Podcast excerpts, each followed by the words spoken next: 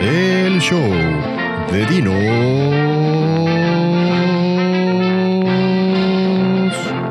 y Cape. Hola, yo soy Cape y ese es el show de Dinos y Cape. En cada episodio tendremos un invitado que nos dirá cinco canciones que han marcado su vida y nos platicará de temas sobre los que sabe. Nuestro invitado de hoy es Roger Méndez. Roger es socio y fundador de la agencia de publicidad Cuatro Monos. También es profesor en carreras como comunicación o marketing en la Universidad de Anáhuac Mayab y en la UNID. Conocedor del box, fanático del fantasy fútbol y gran exponente del dominó en Yucatán, Roger posee una personalidad magnética, polémica y polarizadora. Ok, estoy listo. ¿Y ustedes? Bueno, pues tercer programa, primer programa con invitado, dinos. Así es, correctamente nos preparamos muchísimo para este programa. Como no tienen ustedes idea. Eh, no, no, no sé cómo, ya escucharon quién es el invitado de hoy. Roger, ¿qué onda? Hola, ¿cómo están? Gracias por invitarme. ¿No estás emocionadísimo de que eres el primer invitado? La verdad no sé si sentirme afortunado o desdichado, cabrón. Entonces, y tampoco sé dónde, cómo va a parar esto. Es un programa de música e invitaron a una persona que no sabe nada de música. Y ahorita lo van a ver en mi lineup. No, bueno, ya, ya, ya escuché las, las, bueno, las cinco canciones de Roger, obviamente ya sabemos cuáles son. Una es una verdadera sorpresa, pero yo creo que es la canción que más me gusta de las cinco. Qué horror, Una, cabrón. una belleza. de. ¿Solo una te sorprendió de su selección? O No, sea, no, no, ¿sería no, no, no, no. Lo que pasa es que una está como que fuera de toda la, la línea de las demás. Ok, tal vez la primera pregunta que yo tengo es, ¿esta lista de cinco canciones tiene algún orden, algún, algún criterio? ¿Es la, de la más chingona a la menos chingona? ¿Es cronológico, por ejemplo, en el caso de Figo? ¿Cómo Sí. la escogiste o no? Es cronológica. Es, sí, es una lista completamente cronológica de cómo las fui descubriendo en diferentes etapas pues, de la vida. Y la última es como que fue mi último hit. Bueno, pues vamos a arrancar entonces. ¿Cuál es tu primera canción, Méndez? La primera canción se llama Runaway Train. Ni siquiera sé cómo se llama la banda, se llama Soul. eh, Asylum. Asylum. Asylum.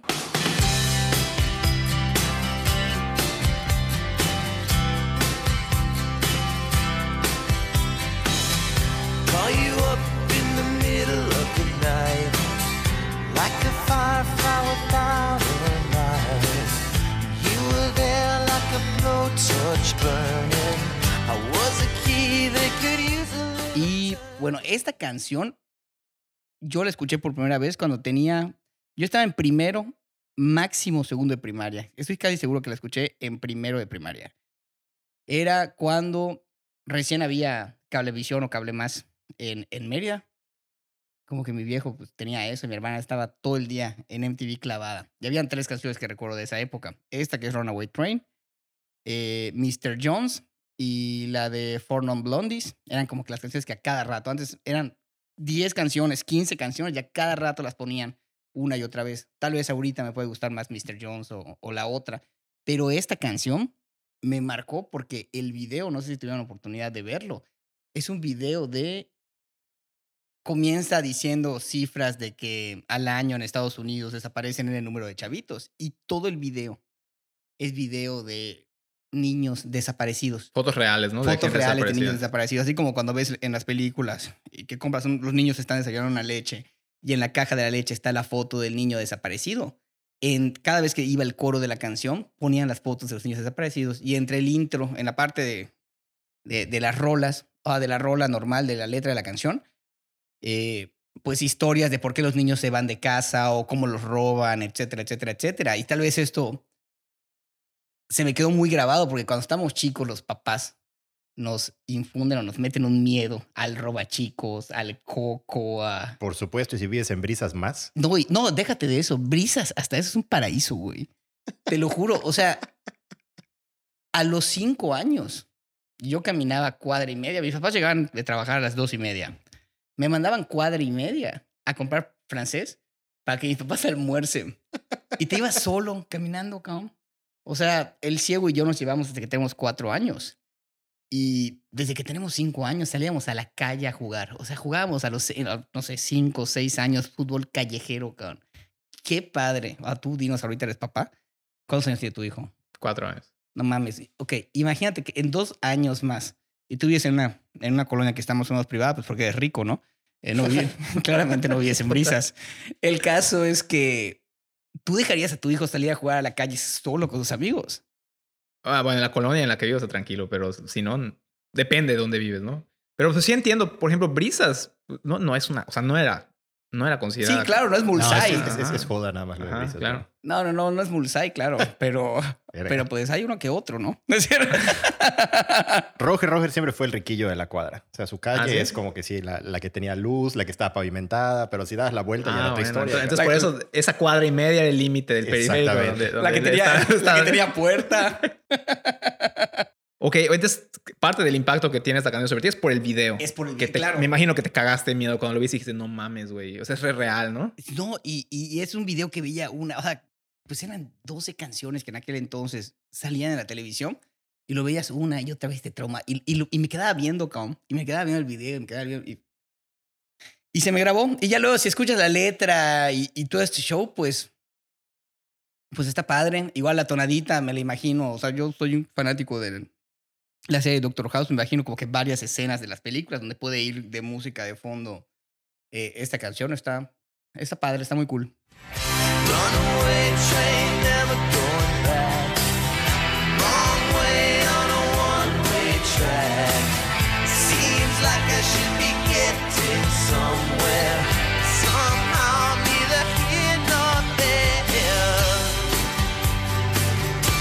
Ahorita que estaba investigando sobre la canción, o sea, bueno, porque cada invitado le, le- le metemos tiempo a leer sobre la canción.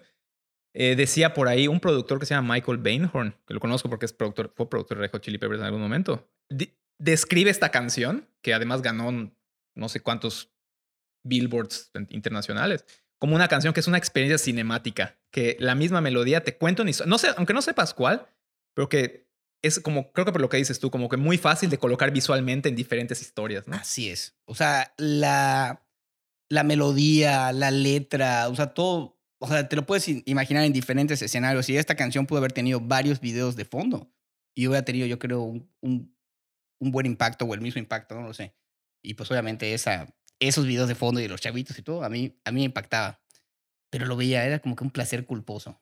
Méndez, vamos a empezar a chismear a la gente de ti. ¿Te parece bien? Está bien, vamos a aburrir a, los, a los cinco telescuchas que tenemos. A los telescuchas. Eso es.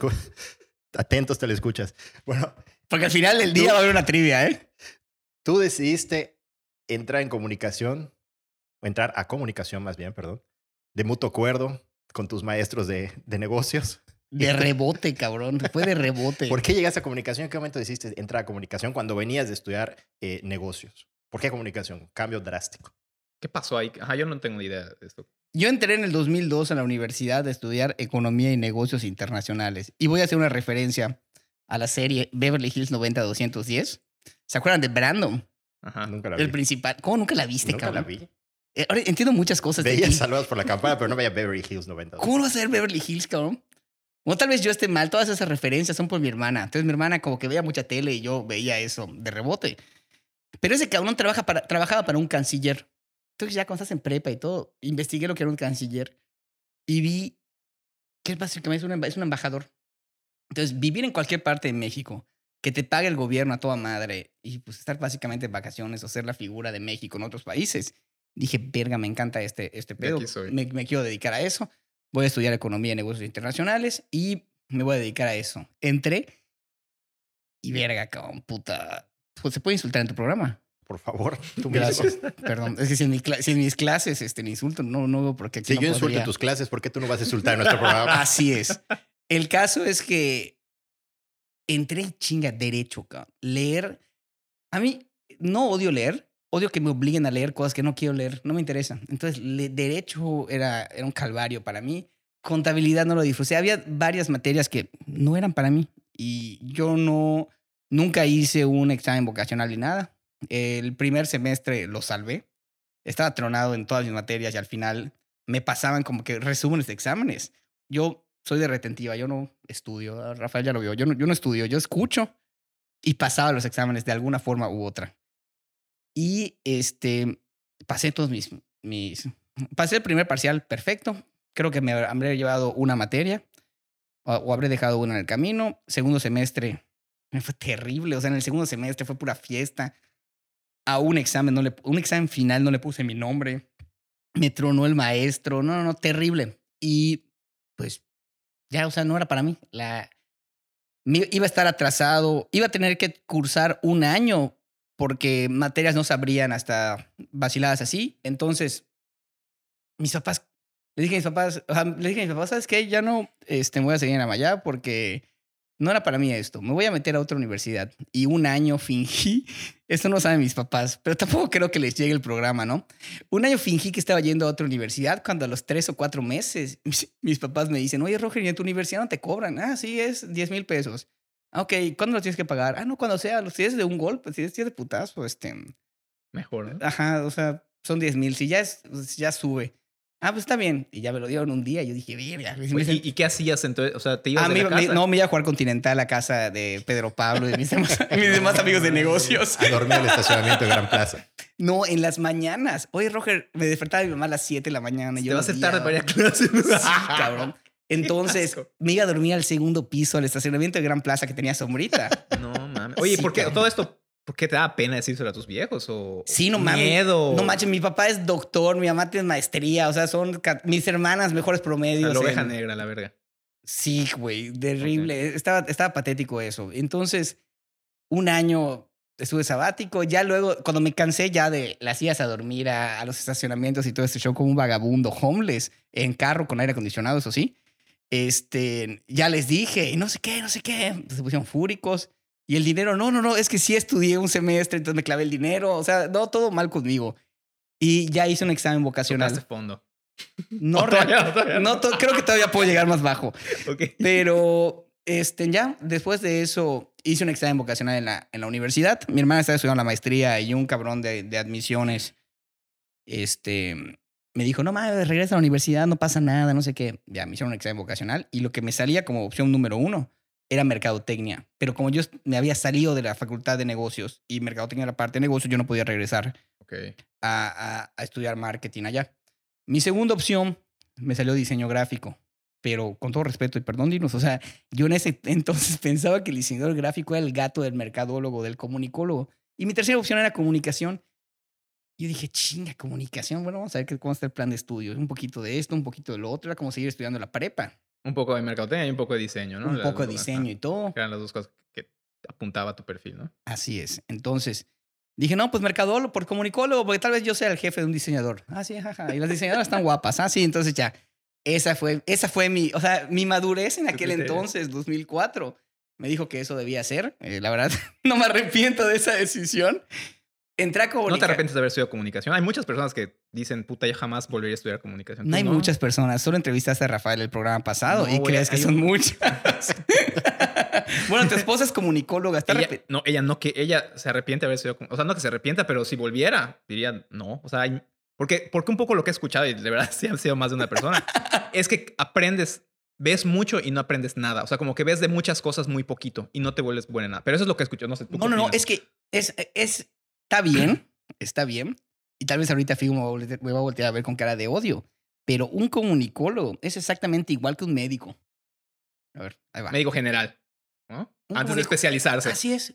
Un- comunicólogo es un médico general. Solo que no salva vidas. Estudiamos. No es tan útil. Estudiamos todo.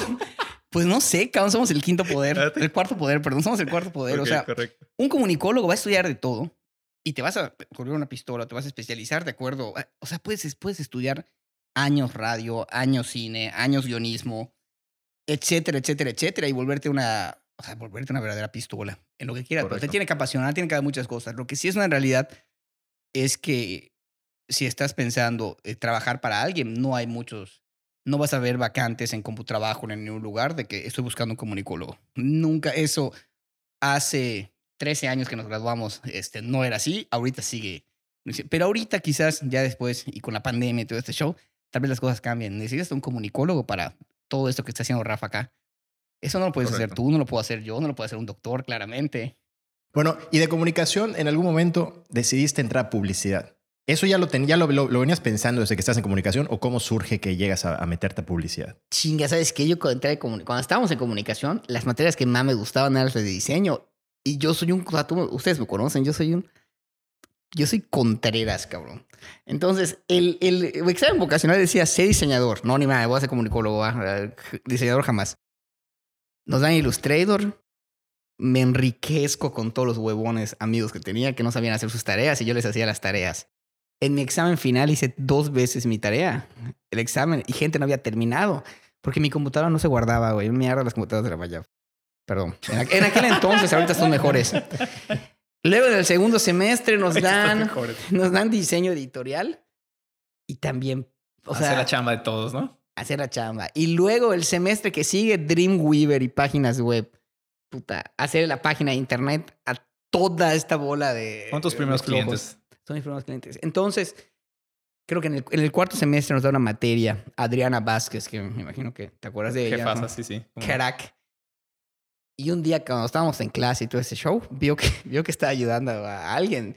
Y me dijo, oye, Roger, quédate al final de la clase. Y yo dije, chinga su madre, yo no voy a volver a ayudar a esos huevones, güey, lo voy a hacer afuera de la clase, hago comido mierda, güey. Y, y ya me llama, y, oye, ¿sabes qué? ¿Qué? Creo que te deberías de pasar a diseño. Y me sentí súper halagado y todo ese show. Al final del día ella le daba clases a toda esa generación de diseñadores y todo ese show, ver los trabajos de todos. Pero ver, si, le si ya había estudiado un año negocios, un año sabático cobrado, este, y ya llevaba dos años en comunicación, yo decirle a mis papás, güey, me voy a cambiar a, a diseño. Me decir, sí, sí, sí, claro, cámbiate, pero págalo tú. Y no, no, no, no, no, no, era opción. Si no hubieses tenido todas esas consideraciones, sí te hubieras pasado. Si hubiese sido tu, eh, por ejemplo, comunicación, tu primer error, o si hubiera sido solo por ti, no por dinero, si hubieras hecho el salto. ¿Sabes qué? Me da miedo pensar qué pudiera estar haciendo yo ahorita si hubiera estudiado diseño gráfico. O sea, no me imagino. Hay cosas que no sé hacer. Por ejemplo, yo Photoshop no lo toco. Eh, puedo hacer miles de cosas y no toco el Photoshop.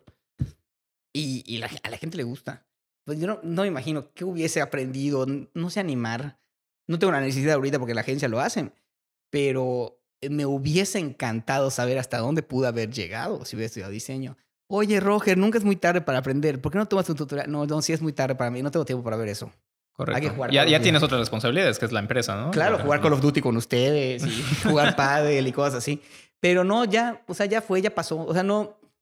Sí, hay un. Yo creo que sí, no sé ustedes, yo creo que sí hay un límite de tiempo para aprender a hacer cosas, ¿no? O sea, o sea, al, al menos ahorita no me apasiona sentarme a abrir un tutorial. Y sabes qué? Lo, quizás en algún momento lo intenté por alguna necesidad de cham. Antes de tener cuatro monos, yo era freelance y trabajé, le hice publicidad a una empresa de. Se llamaba Travel Club México, la del Pelícano, ¿se Ah, sí me acuerdan? acuerdo, sí. Y dentro de las cosas que, o sea, yo entré, yo comunicólogo entré a sacar a una diseñadora que ya llevaba años. Era ahí donde amigos diseñadores me decían, estás quitando el trabajo a los diseñadores. Yo, yo no estoy quitando el trabajo, cabrón. Un comunicólogo lo está haciendo mejor que los diseñadores. Y había que hacer cosas en Flash. En aquel momento se utilizaba el Flash. Ahorita acaba de morir el Flash en enero. Y le pagué a un maestro de la Mayab de ellos para que me enseñe a utilizar Flash. Aprendí a hacer lo único que tenía que hacer y tan tan. Ahorita me me pone Flash, no lo sé hacer. Pero sé que si me dedico y le pago a alguien para que me enseñe, lo puedo hacer, pero Para eso, para eso aprender, yo estoy de acuerdo contigo en que quizá en una educación formal, si llega un punto en el que ya te da una hueva, o sea, ya no, no, no- al menos yo ya no estoy dispuesto a meterme a un curso, a una, pero eh, como autodidacta, yo lo encuentro interesante todavía, o sea, constantemente estar viendo cosas para ir aprendiendo. Y yo creo que sí aplica la frase esa de no hay edad o no sé cómo, cómo, Sí. cómo- pero, pero por tu cuenta, ya hagan algo formal que te digan, tienes tal horario y tienes que te- cu- cumplir con ciertas sí, cosas. no, qué horror. Es que, por ejemplo, si es como para aprender por el gusto, por aprender, la neta, Claro. qué hueva. Para mí. Pero si es con un objetivo en concreto, quiero Ah, aprender no, a no, utilizar, en tu caso, Flash, porque tengo un cliente que la próxima semana tengo que entregarle, pues tengo una motivación para hacerlo. Claro, claro. Pero si es nada más por el gusto, por aprender, pues ay, prefiero echar la hueva, la neta. Sí, yo igual, te juro, por, por el gusto, chinga, no por el gusto, prefiero hacer otras cosas más que aprender, ¿no? Pasamos a la segunda rola, no sé cómo ven, ya estamos, cómo estamos de tiempo. No sé, ¿qué creo- es todo lo, lo padre que vimos en la universidad. No tocamos a personajes con nuestros compañeros de clase. ¿Lo quieres dejar ahí? Luego ¿Estás puedes- seguro luego que puedes te quieres perder la oportunidad de hablar sobre gente Vale. cagada? A Yo ver, creo que ellos tendrán su oportunidad en tu programa luego, ¿no? Depende de quién, cabrón, hay tanta Oh, gente interesante. pera que me estaban despreciando. sí, igual. Dinos trajo una pera. O sea, Roger llegó con cervezas y Dinos con una pera, que seguramente lo pueden escuchar masticando en este momento. De hecho, hace 30 minutos le mandé un mensaje a Rafael para ver si iba a haber catering o algo así, para saber, o sea, qué me esperaba en el programa. Y me tomé la eh, grata sorpresa que no hubo nada. Me dijo, no voy a ir al Oxxo a comprar unas cervezas para mí.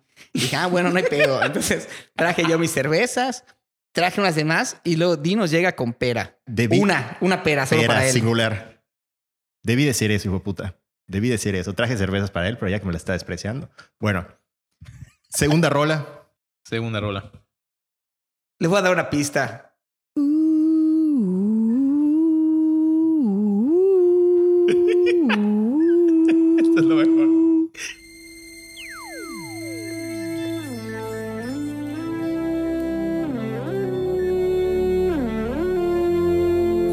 No está. Laura se fue, Laura se escapa de mi vida. Y tú que si estás, preguntas por qué. La amo a pesar de las heridas. Lo ocupa Por si tenían duda.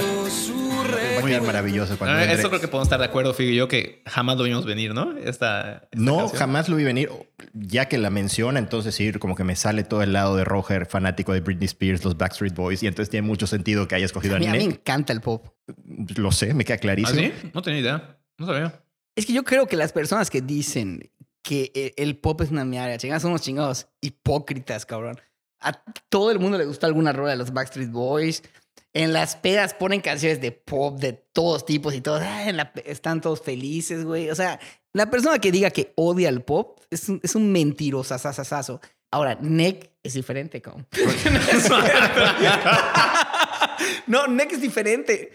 Les tengo una trivia, cabrón. ¿Cuál creen que fue mi primer CD? O sea, ¿cuál fue el, el primer CD que compré? No fue Nick, coño, no fue Nick. Algo de pop, obviamente.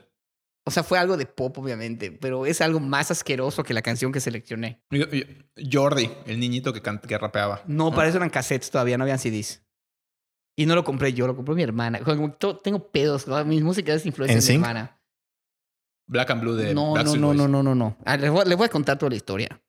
Mi hermana se iba a graduar de la secundaria, creo. No estoy seguro. Y me, ¿te acuerdan de Collection Tops? Sí, como no. Collection Tops estaba sobre prolongación Paseo Montejo, donde ahorita hay un Petco y... ¿Puedo, puedo Office decir, Depot. Office- ¿Puedo decir marcas, Office- Rafael? Office Max, ¿no? Office Depot. Office Depot y Office Max y todo el show. No sé si puedo decir marcas, pero ya, ya la cagamos, güey. Nos va a llegar una gran multa. El caso es que después de como dos horas, porque mi, mi hermana antes, no lo quiere decir, pero ya era, era gordita, cabrón. Ahorita vamos a hablar igual si quieren de, de los problemas sobre, de, de sobrepeso de la familia. Pero mi hermana era gordita y estaba como dos horas buscando este, un vestido que, pues para sus dimensiones. y ya que... Dinos, Imagina, te escupió la pera por todas partes. Sí, cabrón. También va, va a salir un árbol de peras. Pero, eh, X. Yo hiperactivo en Collection Tops, puta, con miedo de perderme por la primera canción que vimos y todo este show. Este, no sé, me fui a la parte de CDs y dije, oye, no mames, esta madre alguna vez lo escucharon en la radio y me tienen que comprar algo porque estuve dos horas aquí, así que voy a agarrar esto. Y me lo compraron, güey. ¿Qué será? ¿Qué creen que, se- que fue? ¿Español o inglés? Danos una pista. Español, español. la melodía. Español. Espera, espérate, que tenemos que adivinar que ¿En español? En español. Es español.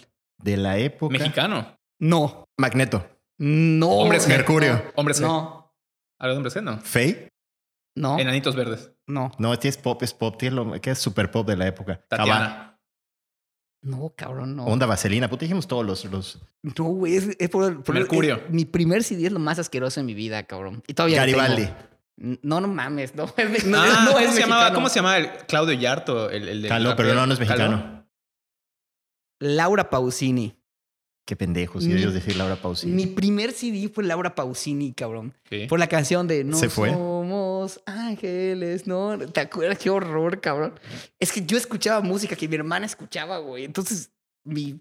Perdón por ser tu primer invitado, güey. Mi selección musical, mi selección musical es muy mala, puede ser. Oye, pero Laura Pausini es una gran compositora. Sí, y tiene una canción con Nick. Y cuando yo ya estaba en secundaria o algo así, sale Laura no está, la escucho. Y es la primera vez, cuando todos teníamos Discman y todo ese show. Bueno, Sí, yo me claro. compré un Discman y había el botón de repeat que pues nunca lo apretabas. Macho, con la canción de Nick de Laura no está, lo, lo estrené por primera vez. Qué O sea, hermoso. no Te veo sé- cantando frente al espejo esta canción. No mames, en los lindo. karaoke, cabrón, la canto re bien. Estoy durísimo para cantar esa canción.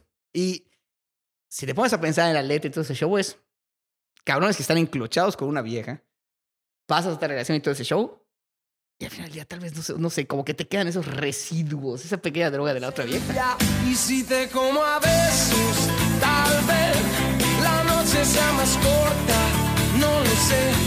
Yo solo no me basto, quédate y lléname su espacio, quédate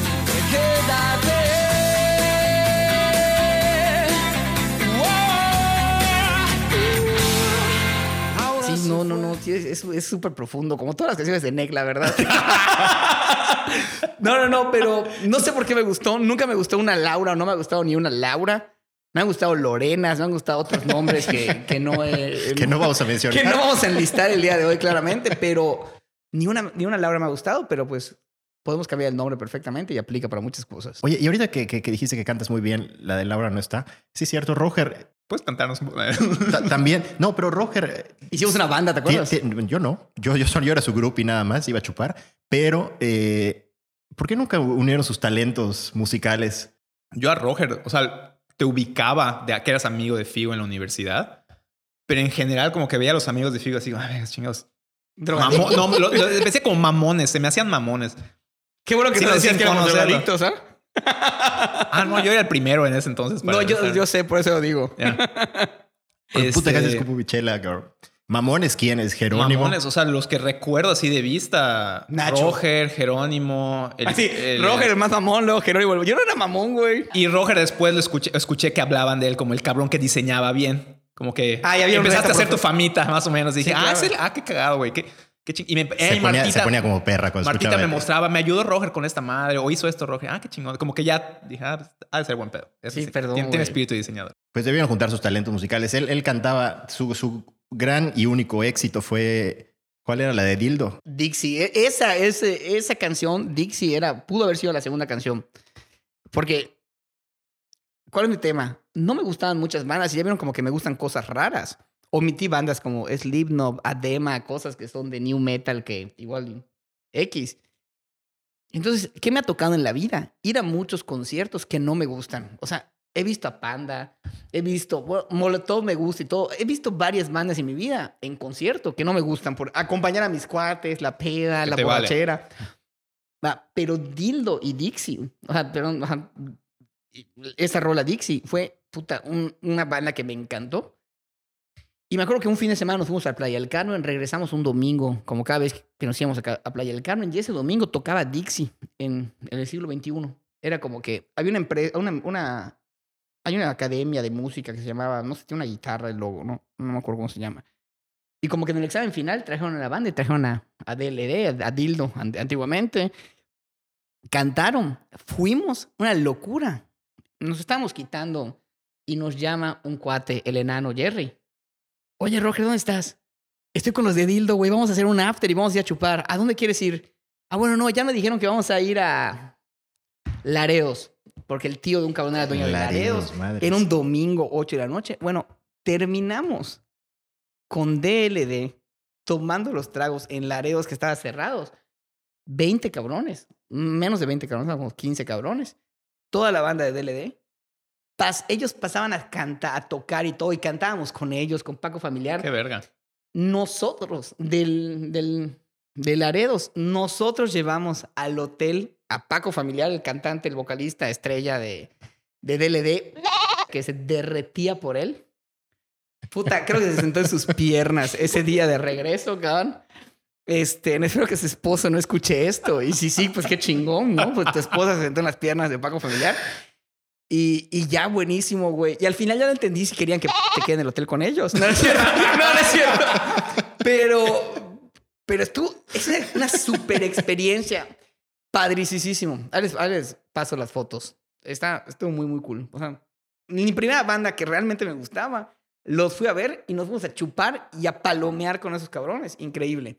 Y, ¿Y, y eso por qué lo dice Figo? ¿Porque cantaste o algo así? O sea, te ibas a decir algo que. No, no, no, porque- Figo iba a decir que cantaba solo así, ¿no? porque hicimos una banda improvisada terrible. O sea, lo peor de la comunicación éramos eh, Jerónimo Ledesma, que es lo principal, Mario Braga, el Morris y yo. Entonces, era Morris guitarra, bajo Mario y batería Jerónimo.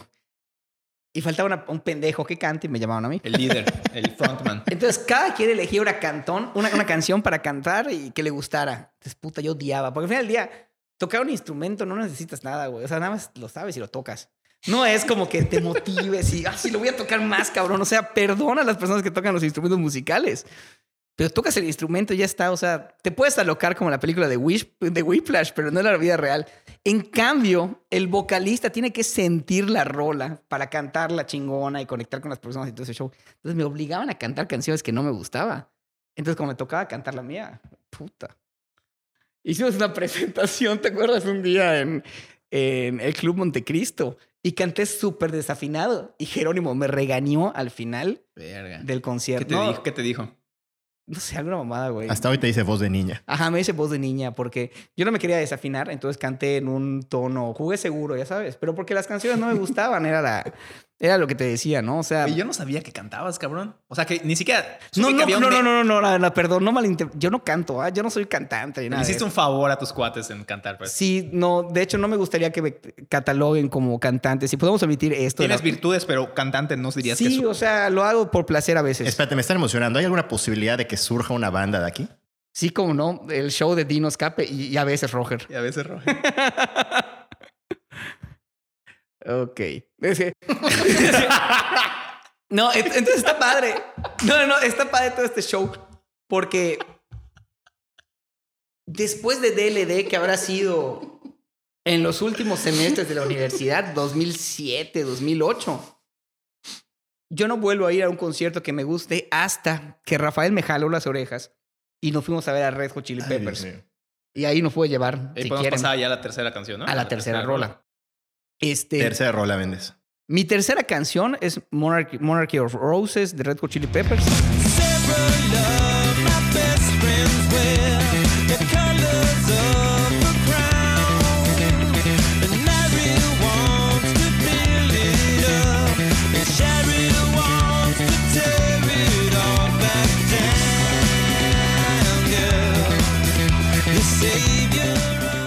Escogí esa porque no podía escoger Around the World, que fue la primera canción con la que abrieron este programa. Al igual que Dinos en, en aquel primer programa.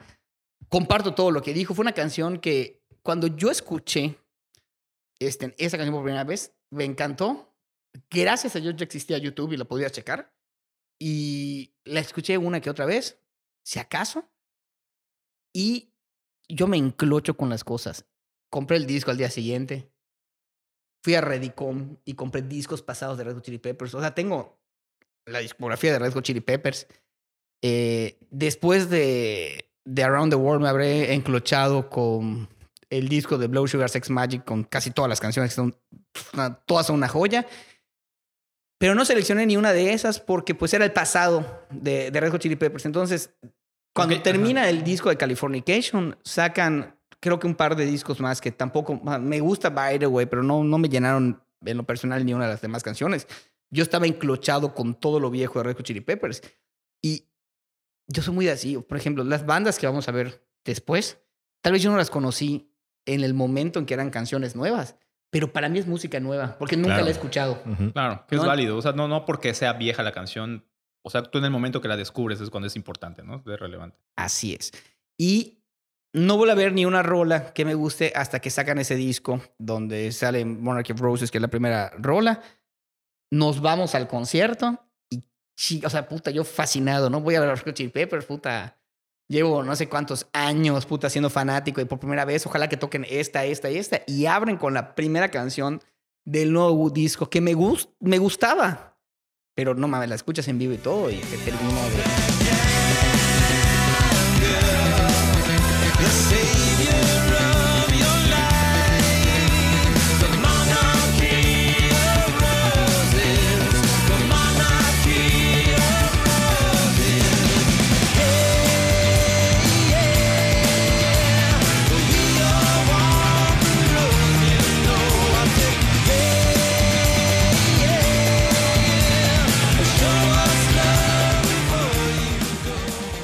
recuerdo que al- faltaron algunas clásicas. No creo que no tocaron Scar Tissue, de hecho.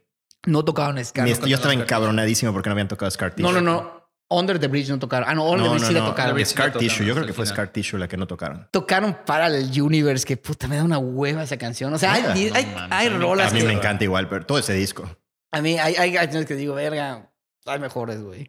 Pero estuvo, estuvo... Pero ¿cómo puedes no tocar Scar Tissue, que fue tu, tu Claro. super hit de... Lo que ahí, ahí voy yo, el chingado fan obsesivo, ¿no? Pero según yo, en un concierto eligen de Californication Claro, o Scar sí, Tissue sí, sí. o Other Side. Sí, sí, Entonces sí, nos sí, es tocó una de las dos. Es y de hecho, en- hicieron, dos, Scar Tissue mil hicieron veces. dos fechas esa vez y en Sí. una hicieron Scar Tissue y en otra hicieron Other Es, Side. Es- es tocó algo muy, muy típico de las bandas, ¿no? A mí me tocó ver con Metallica cuando hacen tres conciertos. van agarrando, van rotando cada disco en, en un concierto. Es verdad eso, no, no repiten roles de disco. No, y está bien, o sea, para que vayas a ver todos los conciertos, como tú, tú fuiste a ver los dos conciertos, ¿no? Yo ya había, no, no fui a los dos, pero yo ya había ido en el 2007 la- para cuando el tour de By the Way, de hecho, Ujú. creo. eh, los vi y ahí sí tocaron las dos porque no, era, no, tenían, Claro, no tenían el repertorio era mucho más más, reciente. actualizado. Entonces, yo, o sea, Scar Tissues, cuando la escuché por primera vez, sí, puta, me encantó. Y ya cuando no la tocaron, pues para mí no fue pérdida porque ya la había escuchado. Ajá. Pero sí entiendo que te hayan quedado con las ganas, ¿no? Totalmente. Ah, chico, no, todo lo que hace Red Hot Chili Peppers es, es, es bueno. O sea, tal vez no fui nivel de fanático con los discos que están entre y entre, porque yo estaba clavadísimo con todo lo anterior. A mí me llamó la atención que eligieras esta. Ya sabía que te gustaba mucho, pero, pero o sea, porque en su momento me tocó escucharte con, con esta de fondo una y otra y otra y otra vez. Pero como que no es de las más No me... populares ni de las más emblemáticas de, de Red Hot Chili Peppers. ¿no? Tuve épocas, tuve una época de Aeroplane a cada rato, de Breaking the Girl, que era, estaba platicando con Dinos. Es, creo que es mi segunda canción favorita del disco de Mother's Milk. No, no Mother's Milk, Blood Blow Sugar. Sex Magic. Puta, Mother's Milk, todas las canciones son buenas. Fue la, la canción con Dave Navarro, ¿no? El, el, el- el- Mother's Milk Fue con Dave es Navarro, John- ¿no? es el primero de John Frusciante. El de Dave Navarro es One Hot Minute. One Hot Minute, perdón. Ese está, y ahí está Aeroplane. Ahí está Aeroplane. Todo ese disco igual. Bueno, la primera mitad de ese disco me encanta. No, ¿Qué me pasa? Que yo compro los discos. Bueno, cuando habían CDs, ahorita ya los descargas y... Ahorita ya no me gusta esa relación que hay con la música de que... Creo que no la aprecias tanto como cuando podías tener el disco y te aprendías el disco. A mí, ¿qué me pasaba? Oye, me encanta la 6. No, no me sabía... Yo me podía no saber el, el nombre de la canción, pero me, me encantaban las canciones.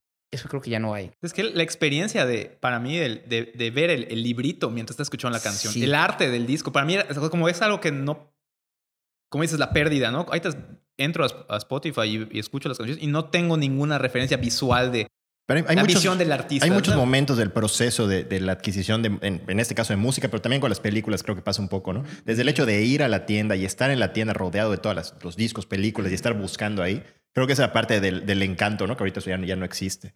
O sea, y el hecho que te tuvieras que esforzar un poco más, lo que platicamos igual en los programas pasados Sí, de sí, sí, Lo aprecias, lo valoras. ajá, conseguir información, en este caso, conseguir una película, conseguir un disco, que te tuvieras que esforzar un poco más por eso, como que el- lo El- disfrutabas más, el ¿no? encontrar algo. Ajá, ¿no? exacto, ir descubriendo. Eso es. O sea, es como ahorita los chavitos o las personas pueden entrar a Netflix y ir entre sección y sección y, y ver.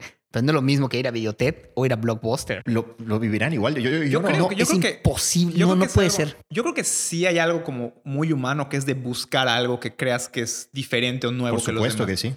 Y los chavitos creo que sí le encuentran, por ejemplo, ya no, ya no buscan, cuando buscan música, algunos ya no entran a Spotify, sino que entran a SoundCloud o entran a Bandcamp a buscar banditas que están Ajá. saliendo. Ya. Como que ese es el sustituto en vez de ir a los conciertos del centro de molineros o de grupos de metal de aquí o las ¿Al- toquines, al ya ¿Conciertos de qué? Molineros, los conciertos de metal de aquí de Mérida eran allá. Bueno, X. Puta, nunca, nunca escuché de esa madre. Primera vez estoy escuchando eso. La, No, es que la- no- la comunidad de metal de Mérida ahí era el. Perdón, nosotros estudiamos en la Mayab. ¿En serio? Figo, Figo siente que lo perdió. Sí, sí, claro, ya no quería ir. Yo estoy sorprendido, pero estoy indignado Sí, porque lo iba perdí. con memas. Cada, cada semana había un concierto. No, no cada semana, una vez al mes más o menos. Nunca me invitaron los culeros. No me enteré de esas madres. Pero metal en español.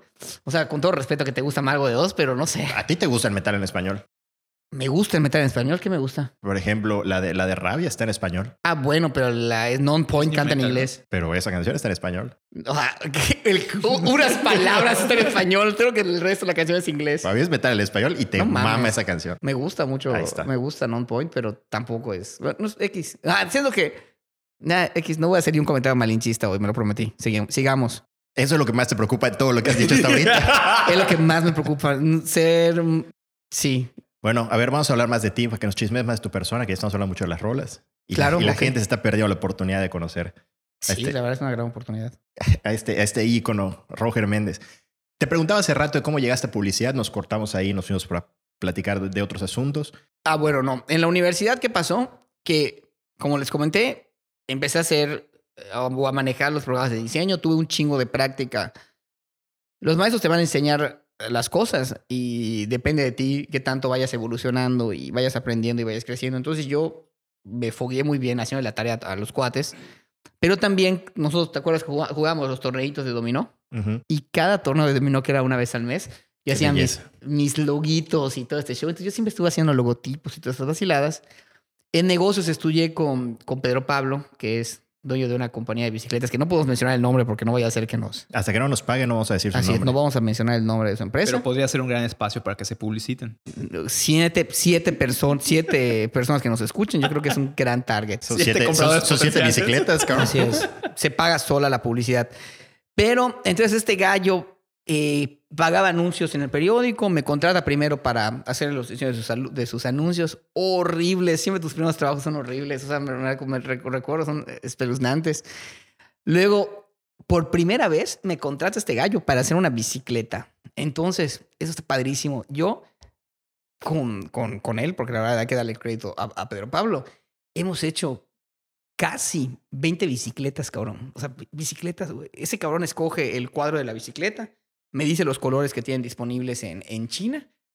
Él escoge el nombre, tiene como que un archivo, tiene un Word allá gigante con miles de nombres que no sé de dónde se los roba el cabrón.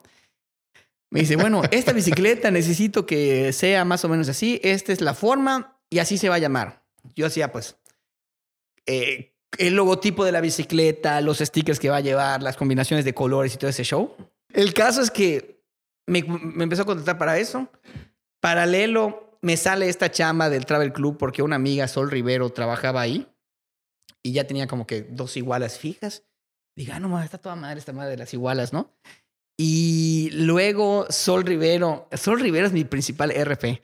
Se sale de, de allá y se va a trabajar a Rimax. ¿Te acuerdas de Rimax? Sí, claro. Y, y me contratan igual en otra empresa. Tenía tres como que igualas. Yo no pagaba impuestos. Y dije, no mames, eso está buenísimo. Tenía un poquito de... Estamos hablando de que estudiando en la universidad yo ya hacía trabajos de diseño. Yo me especializo en comunicación organizacional y cuando termina, terminamos la carrera, este, yo quería trabajar como, como comunicólogo organi- organizacional. Me apasionaba, me apasionaba, güey. Primera noticia. Estaba, estaba muy chingón, pero en el 2008, la palabra comunicólogo organizacional, o sea, que un comunicólogo maneje la comunicación interna, es muy lógico para mí, de mi compañía eh, multimillonaria, como que los empresarios no lo veían de esa forma y no había campo de trabajo. Y yo no me estaba dando cuenta que la vida me estaba dando limones gracias al diseño. Hasta que un día dejé de mandar mi currículum a todos lados y comencé a, a trabajar, a hacer mis trabajos de diseño gráfico. Si salía un viaje, lo que sea, yo lo podía pagar porque tenía mi lana. Y me empezó a ir re bien. Y de la nada nos empezamos a dar cuenta, bueno, voy a contar, voy a empezar a contar mi versión de la historia de cómo se crea Cuatro Monos. Porque me he dado cuenta que cada quien tiene su versión. Morris tiene una versión, tal vez tú tengas una versión y el ciego le vale madres. Pero, y dice, ah, sí, tiene razón Morris. Y luego dice, ah, no, sí, tiene razón el ciego. Cada, va el ciego, las versiones de Pero cómo para los que no sepan, Cuatro Monos es tu agencia de publicidad, ¿no? Así O- es, es. Con, con socios. Tengo socios, Ah, así. correcto, Soy cofundador de. Correcto. Con, con Rafa y, y una bola ti- de, de chavitos. Y ay, que me digas. Bueno, el caso es que yo, ah, no sé, me contrataban por branding. Y de branding, oye, necesito una página web. Se los mandaba al ciego. O sea, mi, mi vecino de toda la vida estudió ingeniero en sistemas. Lo menos que puede hacer este cabrón es hacer una página web. Es tan huevón que creo que nunca hizo ni una página web. Pero se lo encargaba a sus no, cuates. sabía, no sabía que era ingeniero en sistemas ese cabrón. El ciego es ingeniero en sistemas, cabrón. O sea, tiene cara, tiene cara de ¿Y si japonés, se güey. tituló? No sé si se tituló. No sé si tiene como tal un título, pero tiene toda la cara, cabrón. ok, ok. Y no sé si él hacía las páginas web o se las encargaba a sus cuates que sí, lo, que sí aprendieron algo en la carrera. Y luego les hacía un branding a un cabrón y luego, oye, necesito hacer un video. Chinga, yo no manejo video, pero tengo un cuate, Mauricio Ceballos, que es publicista igual que yo, o estudió esto. Pero su exnovia estudió medios y nunca hizo ni una tarea, todas las hacía Mauricio. Entonces Mauricio aprendió a hacer todo de grabar, editar y todo ese show. Y yo los refería con Mauricio.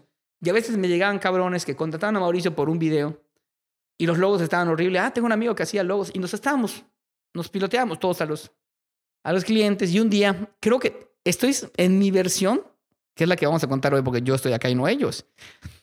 El Morris y el ciego se juntaron para crear una agencia. Yo les, es más, yo les hice el logotipo y todo. Y luego, dije, luego me dijeron, oye, Roger, vamos a hacer la agencia los tres y todo el show.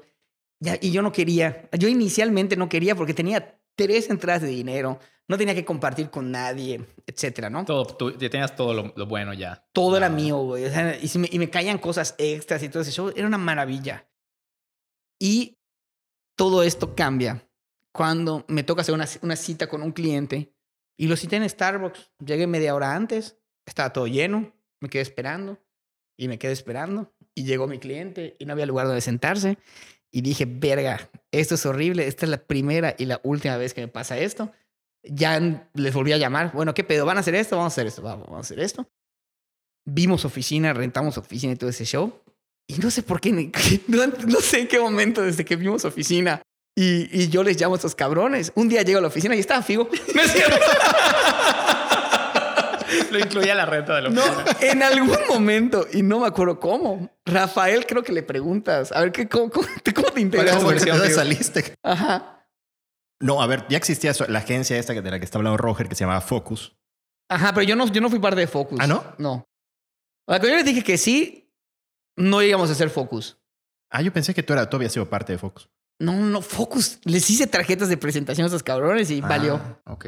¿Y Ah, tú no sé. cómo, cómo te integras a...? Porque en Ah, esa época yo, yo siempre salía los fines de semana con el Morris un día, o el, o el viernes o el sábado de ley, íbamos a, a Caliente, nos iba, encantaba ir a apostar a los perros y nos hacíamos pendejos en una noche en Caliente apostando y íbamos a las jirafas. No sé si existen todavía las jirafas. Sí, existen. Sí, sí, sí, sí. La pandemia no ha podido contra ellos. Ah, pues entre, el- nos pasamos entre jirafas y caliente y un día eh, cenando, me acuerdo perfecto en, en- en las jirafas, me empezó a contar de su plan de hacer una agencia de publicidad y me dijo que si me quería unir. Y ya, fue todo. Y ya. Entonces un día llego a la oficina y está Sin pensarlo más, tú, tú no dudaste. No, no, no, yo, o sea, cuando me lo dijo, creo que sí me lo pensé porque no, no, no se me había cruzado por la cabeza. Y creo, creo que le dije, ¿y qué pedo? ¿Ya lo hablaste con los demás? No sé qué. Sí, sí, sí, ya lo hablé. Yo creo que, oye, Figo, le dije a Figo y a Figo le late la idea. Ah, pues está bien. O sea, yo, yo realmente dije, sí, está Yo lo único que quería. Mira qué horrible. Era tu oficina. Era una oficina, güey, claro. Tener una oficina, sale juntas para que no pasen Van a esas pasar mamadas, vergüenzas a la vera. güey. no pasar vergüenza. Y se comenzó. Y, y la verdad, o sea, muchas personas critican a Rafael y, y- y sus cosas. no, pero Rafael es, era la persona, aunque no lo creas, más ordenada que, así como esta, como, como este estudio, la verdad. Todo súper. Era la persona más ordenada. Un día nos juntamos, recuerdo el primer día que tuvimos la oficina, fuimos a comprar cada, cada quien su escritorio y todo. Yo siempre, siempre he dicho, cuatro monos se creó con dos mil, menos de tres mil pesos, que fue lo que costó mi escritorio. Y nuestra silla, a todo nos costó eso. El Morris era un codo y se robó algo de su mamá por allá. y creo que Rafael ni tenía escritorio. Antes sentadas en el Pues ni me escritorio que acuerdo, sobraba. cabrón. Era No una sé. verga. Entonces, cuatro monos nunca. Inversión inicial. Nos cobraron cinco mil baros de la renta, un cuarto. Compraríamos allá oficinita y todo el show. Dimos, dimos una vacilada de Un dinero. cuchitril además. Oye, y el nombre No Cuatro Monos. tenía O alfombra. sea, el lugar estaba bien, pero el cuartito estábamos todos metidos y, y, y Morris fumaba en el balcón, entonces de pronto olía, olía cigarro ese lugar. Ah, me encanta el olor de cigarro con algo. La oficina del Seguro Social de los ochentas. Sí, sí, sí. Oye, y el nombre Cuatro Monos. ¿Quién como Ah, Rafael, por- con ese a- nombre? a- ahí quería llegar. Me acuerdo que la primera, la primera junta de los cuatro monos, güey, estamos allá, ¿no? Que no- todavía no eran Cuatro Monos. No éramos cuatro quién monos, sabe qué éramos cuatro bobos en aquel entonces. Nos sentamos, no teníamos, no me acuerdo si ya estaban los escritores y no los sabíamos armar o algo, pero estábamos todos sentados en el piso, me acuerdo. Virga, no me acuerdo. la clásica no me pregunta. acuerdo ¿Cómo nos vamos a llamar? ¿no? ¿Cómo nos vamos a llamar? Ah, y todos así, Lo todos mismo, lo mismo hizo con el show de Dinos y Café. ¿Cómo nos vamos a llamar? Pues aprendí que salía esa pregunta en algún momento. ¿Cómo nos vamos a llamar? Ok, Correcto, gracias a Dios, los celulares no eran smartphones en esa época, según yo. O sea, eran Blackberry, si acaso. Sí. O sea, el- a lo que voy, el ciego estaba concentrado, no estaba viendo transmisiones de Twitch. Ah, Estábamos como que literal todos echándole coco. Y cuando vimos que había un bloqueo creativo, Figo nos dijo, bueno, vámonos a la verga. Y mañana regresamos con propuestas de nombre. La única persona que regresó al día siguiente con propuestas de nombre fue él. Muy de él, Y, correcto. y tenía cuatro gallos o cuatro monos y nos gustó cuatro monos. Y, y esa, esa fue la opción. Entonces, o sea, a- a- esa fue la realidad de cómo surgió el nombre. Lo, lo sugirió Rafael. Creo que teníamos entre cuatro gallos y cuatro monos y nos gustó el cuatro monos. Cuando cuento esta historia a veces, a veces digo que hay un cliente de Ciudad de México que nos decía monos. ¿Te acuerdas que nos decían monos? Sí. por los de los zapatos, pero pues ya estaba quedado el nombre de cuatro monos. Pero siempre digo, ah, sí, es que teníamos un cliente en la Ciudad de México que nos decía monos y por eso. Ay, sí, wow, Roger, son internacionales ustedes. internacionales de Mérida a la Ciudad de México, wow. Y, y ya se quedó cuatro monos y, y fue un gran acierto. Porque si algo, la verdad, y hay que darle crédito a Rafael, si algo ha tenido este cabrón es que es demasiado observador. Y en aquella época era creativo, no voy a decir los nombres de la marca, o somos letra creativos, o somos publicidad. Entonces todos Todo tenían los... obvio, ¿no? Ajá. Es lo menos creativo del mundo que te pongas creativo en tu nombre. Cuatro monos, la gente se queda, ¿qué? ¿Cuatro monos? Sí, no sé qué. Ah, ¿y tú qué mono? Ya nos hicieron todos los chistes de monos. Estamos vacunados con los chistes de monos. Igual, yo siempre quise tener mis tarjetas de, ajá, director general. Y Figo, no, no, no, ni madres. Cada quien va a ser uno de los monos. Y es, es, un gran acierto igual. Las personas ven en la fila, ah, uno de los monos se cagan de risa y todo ese show. Y, y poco a poco Ah, bueno, es, eh, eh, eso te iba a preguntar. ¿Cómo, ¿Qué diferencias ves entre el cuatro monos de ahorita y el cuatro monos de esa época? ¿Qué diferencias ves ocho años después? ¿No cuántos son? Siete años, no, nueve años después. ahorita hay en la agencia, entraron, el lunes agregamos a dos chavitos y la semana pasada agregamos a un chavito nuevo. A dos no los conozco, o sea, no, no se he visto. De plano. De plano, bueno, por pandemia y todas esas cosas así. Pero ya somos 17 o 18 personas en la agencia. Desde esa primera vendedora que fue nuestra primera selección global, no hemos tenido nunca un vendedor más. O sea, como que sí, amigos de nosotros nos han dicho, ah, sí, quiero vender cuatro monos. Sí, véndelo, cabrón. Pero nunca hemos contratado a nadie realmente después de, de, a esta chava y pues, se ha ido creciendo solo. Y, y es la mejor publicidad que, o sea, una agencia de publicidad, su mejor publicidad es el servicio y lo que los clientes van a estar diciendo de ti, y te van a ir recomendando y los resultados hablan por sí mismos y gracias a Dios y porque hemos tenido clientes demasiado pacientes, porque somos humanos igual que todos, la cagamos y tenemos errores y no le puedo decir nunca a un cliente, no va a volver a pasar porque hasta que esto no sea automatizado y lo manejen todos robots y máquinas, es muy probable que las personas la volvamos a cagar o cometamos errores. Y se lo digo a mis alumnos igual. La publicidad, sí, yo quiero ser publicista, soy creativo, no sé qué. Macho, esta madre es estresante.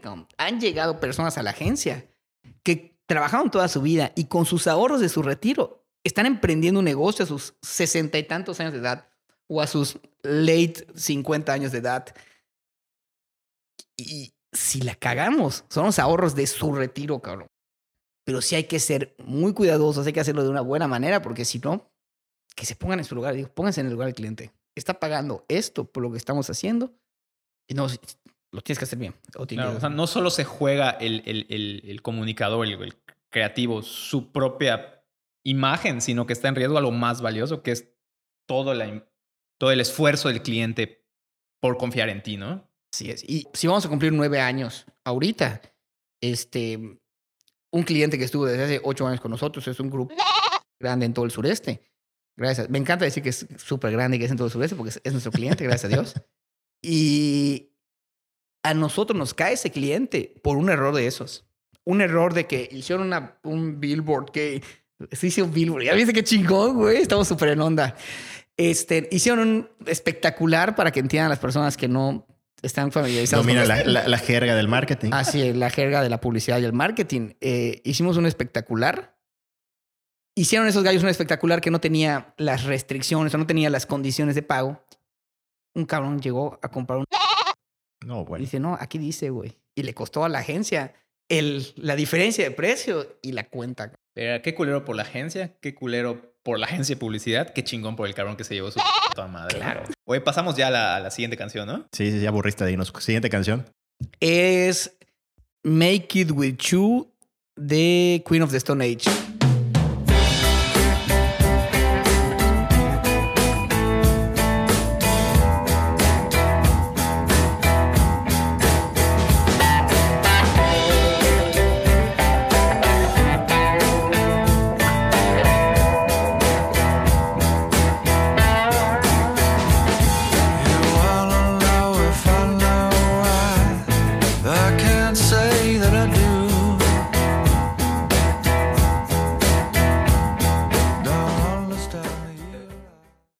Esa canción. Esa rola, otra de las que no conocía, me fascinó. O sea, es, es- es- esa onda blusera que tiene está poca madre, cabrón. Realmente todo lo que... Tú ves un concierto en vivo. Yo escucho muchas canciones, pero a mí encanta escuchar las canciones en vivo. Ah, escucho conciertos de la banda. A ver, estoy con Nine Inch Nails, estoy con Queen of the Stone Age. La primera rola que identifiqué por rock band de, Nine, de, Nine- de, perdón, de Queen of the Stone Age es Go With The Flow. Que ya la había escuchado yo antes en la prepa y puta, me traumé con esa rola igual en su momento. Me encanta Queen of the Stone Age, pero esta canción, en alguna de esas conciertos en vivo, la tocan y me encanta y regresaba y, re- y como dice la canción, "And again, again, again", a cada rato la, la escucho, cabrón.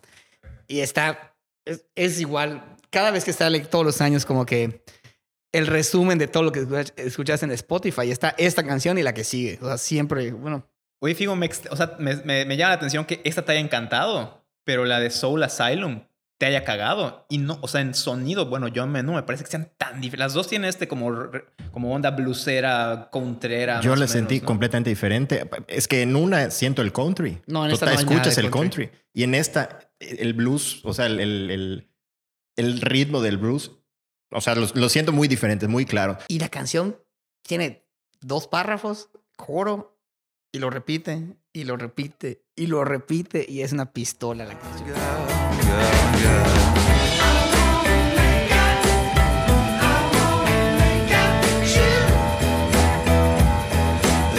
Anywhere.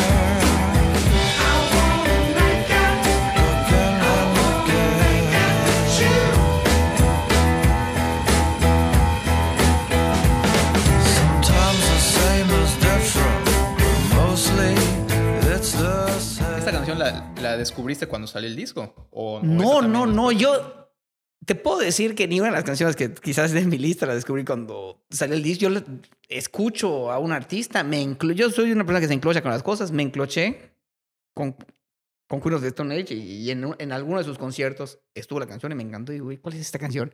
Clásico, siempre hay un nerd abajo en YouTube que te deja la lista de el, el orden de line-up es esto. Encontré la canción y puta. vale Benditos sean esos cabrones, ¿eh? de verdad. Sí, son una neta. Verga explica al, al minuto Sí. y te manda la canción. Debería haber un término para ese cabrón, ese cabrón que hace esa talacha, güey. Dios del internet. Sí. Ociosos. Ocio- son, no, son, son ociosos. Pero son productivos, no solo son. Sí, sí, no sí. están pendejeando. En fin. Entonces, esa canción es. Pues es eso. Es. Oye, y la letra está súper. O sea, sí es, sí es literal, es así súper sexosa. O, o tiene O su, su está- filosofía ya. Está sex. No, es sexosa y ya. Pero entonces, ¿esta te gusta por la canción en sí? O sea, ¿te marcó por la canción en sí? O sea, no me gusta, no, no por la letra. O sea, la melodía me gusta. El ritmo me gusta. O sea, no puedo decir, ah, qué profundidad de letra, porque son No, puta, no. 20 palabras, cabrón. Yo creo que lo, lo- lo platicamos igual el otro día. No sé, hay, hay géneros, en mi caso, al menos sí lo veo, que las letras no, no son importantes, no son relevantes. Hay mu- o ni siquiera géneros, canciones que. El ritmo y la o- música. o el encanto de la canción va por otras O cosas. que ¿no? puede ser una idea muy simple, como en esta canción que parece que el tipo quiere coger. Pero como la representa con instrumentos, va perfectamente con esa idea simple. No, y es, es- es- perfecto, ¿no? es, toda, es toda la atmósfera que creamos cuando queremos en que los hombres crear este momento. Las mujeres igual lo pueden hacer, chicas. Porque tampoco quiero ser, tampoco quiero ser sexista el día de hoy. Bueno, eh, no sé, hay muchas cosas de las que quiero que igual nos chismees, pero a ver, algo más de esta canción que quieras decir antes de pasar a, No, vamos a pasar al chisme, yo creo. Al chisme, el chisme, lo bueno.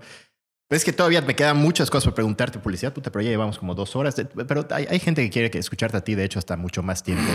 Puta, no sé quién, cabrón.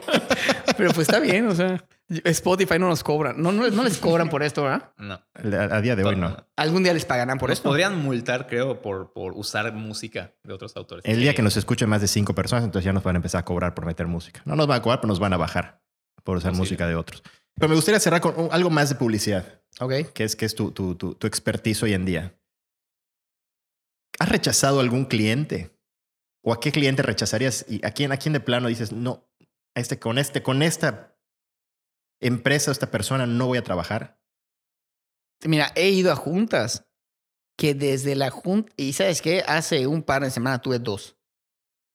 O sea, no es la empresa ni el giro, es el cliente siempre. O sea, tú decides que, o sea, hay clientes con los que no quieres trabajar, pues porque van a ser difíciles. Y, ya de lejos apesta tóxico el cliente. Ya, ya te des el callo para ver mm, cómo habla, qué dice, qué busca, qué no sabe, o, qué- o si es mandón o no es mandón. Ya, ya puedes ir midiendo es- ese Así- tipo de personas, ¿no? Así es. Entonces, esas son las cosas que digo, chinga. Ahora, he bateado, he bateado a algún cliente, no, y sobre todo antes, cuando, ahorita que ya está. No rechazar. Al No. principio no puedes darte el lujo de rechazar a es. nadie. o Al sea, inicio no, puta. Lo que venga. Cabrón, ¿te acuerdas cuando vendíamos CO2 para la empresa de refrigeración? Verga. Verga, o sea, vendíamos CO2, Vende, está, hay veces a Figo rompiéndose la cabeza para hacer una campaña publicitaria para una expo de este cliente. No, vamos a poner un refrigerador gigante y no sé qué, y verga. Y no me acordaba de eso. Qué O sea, cabrón. nos volvimos expertos igual en calzado por el otro Sí, cliente. cómo no. O sea, de lo que. Y está, está padre esto en la publicidad porque de todo eres un poco. Y ahorita soy hasta psicólogo de mis clientes, cabrón. Lo que más he maldecido de mi vida, cabrón. Pero soy una escucha, yo creo. El enemigo número uno de los psicólogos y ahora tú eres psicólogo. Sí, cabrón. Es que, puta, he visto varias películas.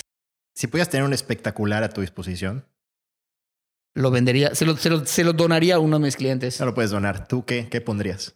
Si es para mí o es para, para cuatro No, monos. para- es tuyo. ¿Qué pones ahí? Lo que tú quieras. Ah, promociono mi liga de fantasy. De hecho, podemos hablar de eso si quieres, ¿no? Promocionaría mi liga de fantasy. Promocionaría.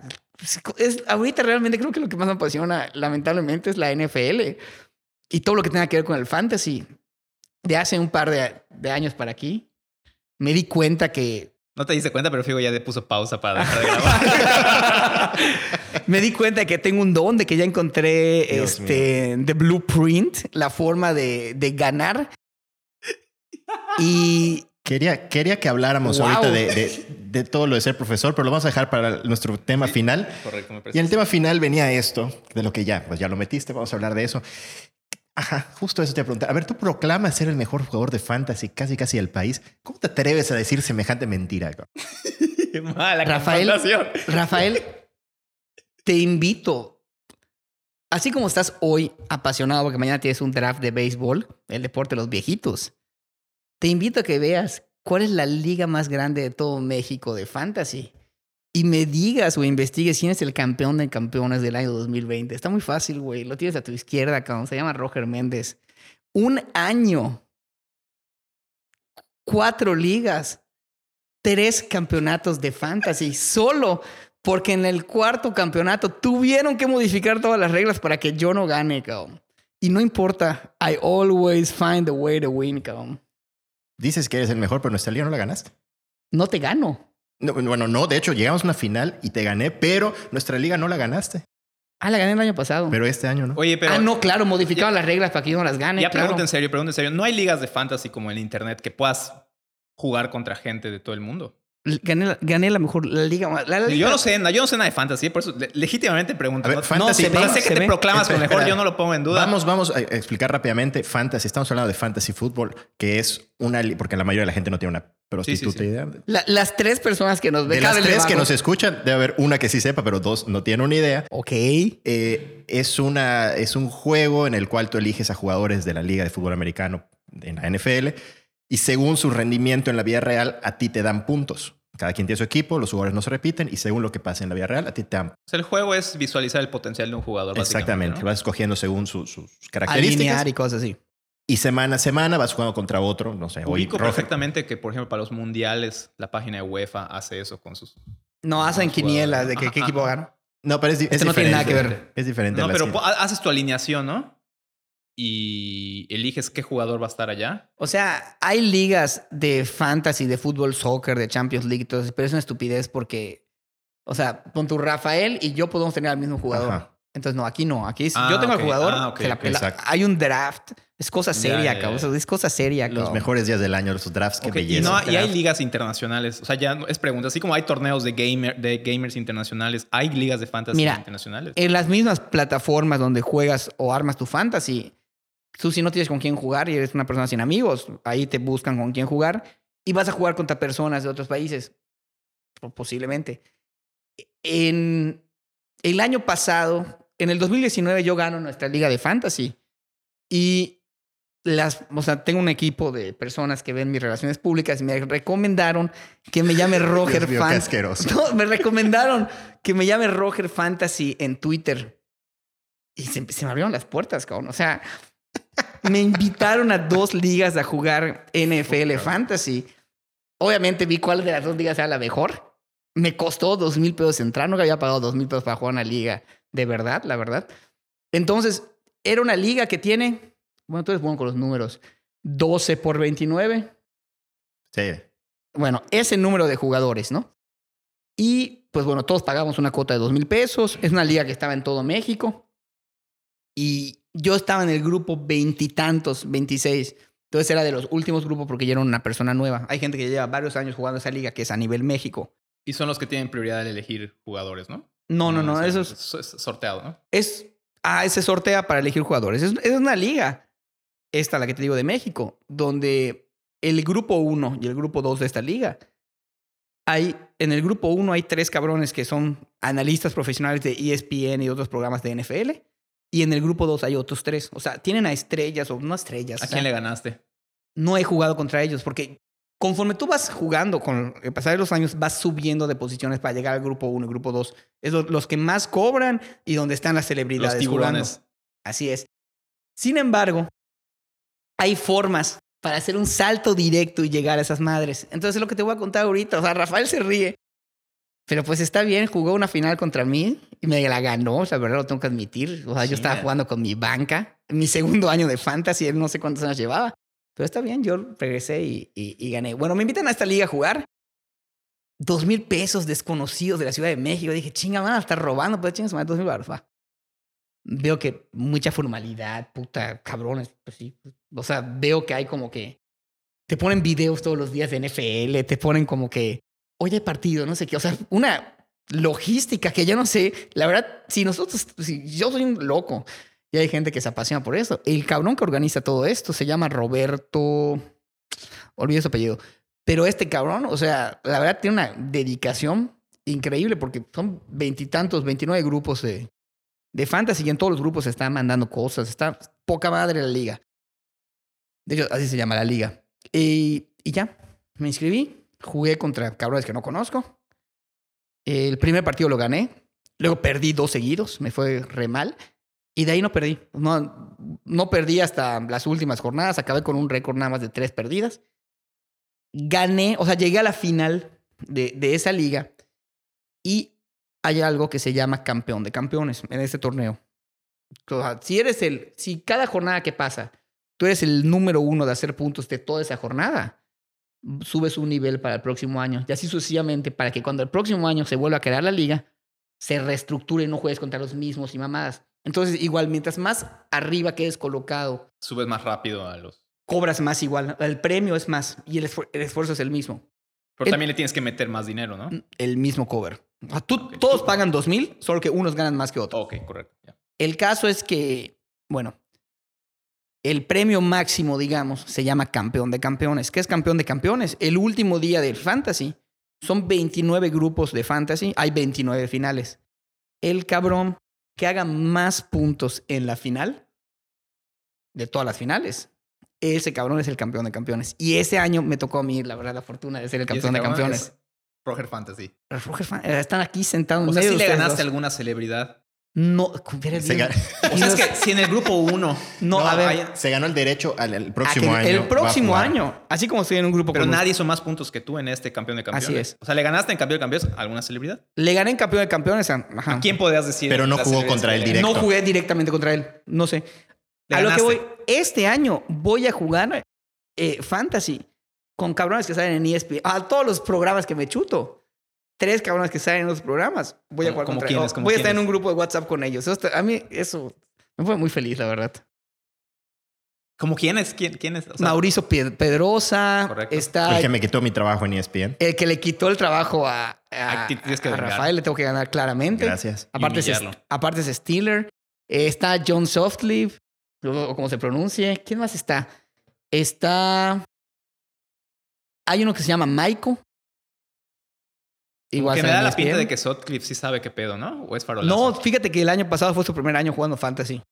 Y, y lo invitaron. No, y- Sotli sabe, o sea, de, de americano. es- el que más sabe de todo. Sabe esos. de americano, pero el año pasado fue su primer- fue su primer ¿Cuál año. es, ¿Cuál es tu receta para ganar un campeonato de fantasy? Depende. O sea, por ejemplo, la liga que jugábamos nosotros no, no era ni medio PPR hasta el año pasado. Este torneo que se llama la liga era PPR. Mis primeras dos selecciones fueron receptores que tengan gran volumen de juego. Y fue mi fórmula. cabrón. Ahora, igual, en casi todas mis ligas de fantasy tuve la cagada de que agarré a Stephon Dix. Y puta. La un- rompió. fue un jugadorazo. Y de cagada, igual, en ese torneo y en otro más, agarré a T. Higgins, que era un novato, que igual tuvo un chingo de volumen de juego. Entonces, dependiendo de la liga, es o agarras corredores o agarras este, receptores, dependiendo de los puntos. A mi criterio, y no puedo decir más porque tienen que pagar las clases particulares de Roger Fantasy. Correcto, muy bien. Quinta rola, Méndez. Quinta rola se llama 4th of July de The Cold War Kids. Es una joya de canción. Seasons never change. The sun it always shines. Swimming in Palm Springs. Losing track of time. It's easy just to float. To enjoy the ride. Don't be critical. Descubrí esta banda de cagada. O sea, no tengo ni. No, no puedo dar ah, alguna presentación súper fumada o fantástica de la canción. Conocí a la banda por So Good, porque le doy clase a adolescentes y quiero estar en onda. Entonces, escucho So Good para saber cuáles son las bandas y todo este pedo. Y escuché a, a, a Cold War Kids. Bajé, igual como les digo, bajé el disco, el último disco, y en ese último disco estaba esta canción que, verga, está increíble. Sea, esa la eliges igual porque te gusta mucho la canción. Me encantó la canción For July. No es un sencillo como tal. La escuchas en vivo y está. Está difícil de llegar al tono porque está un poquito complicada. Nunca la va a cantar el vocalista igual. Eso dice que tal vez no sea un buen vocalista. No sé nada más de la banda, pero he escuchado varias canciones de la banda y me gustan mucho sus canciones. A mí me gustan en general bandas que le meten piano. Si es una banda y le pone piano y está medio rockerón, pero con piano, puta, eso, eso, eso me encanta. Y estos cabros lo hacen. Esa canción, de hecho, tiene pianito.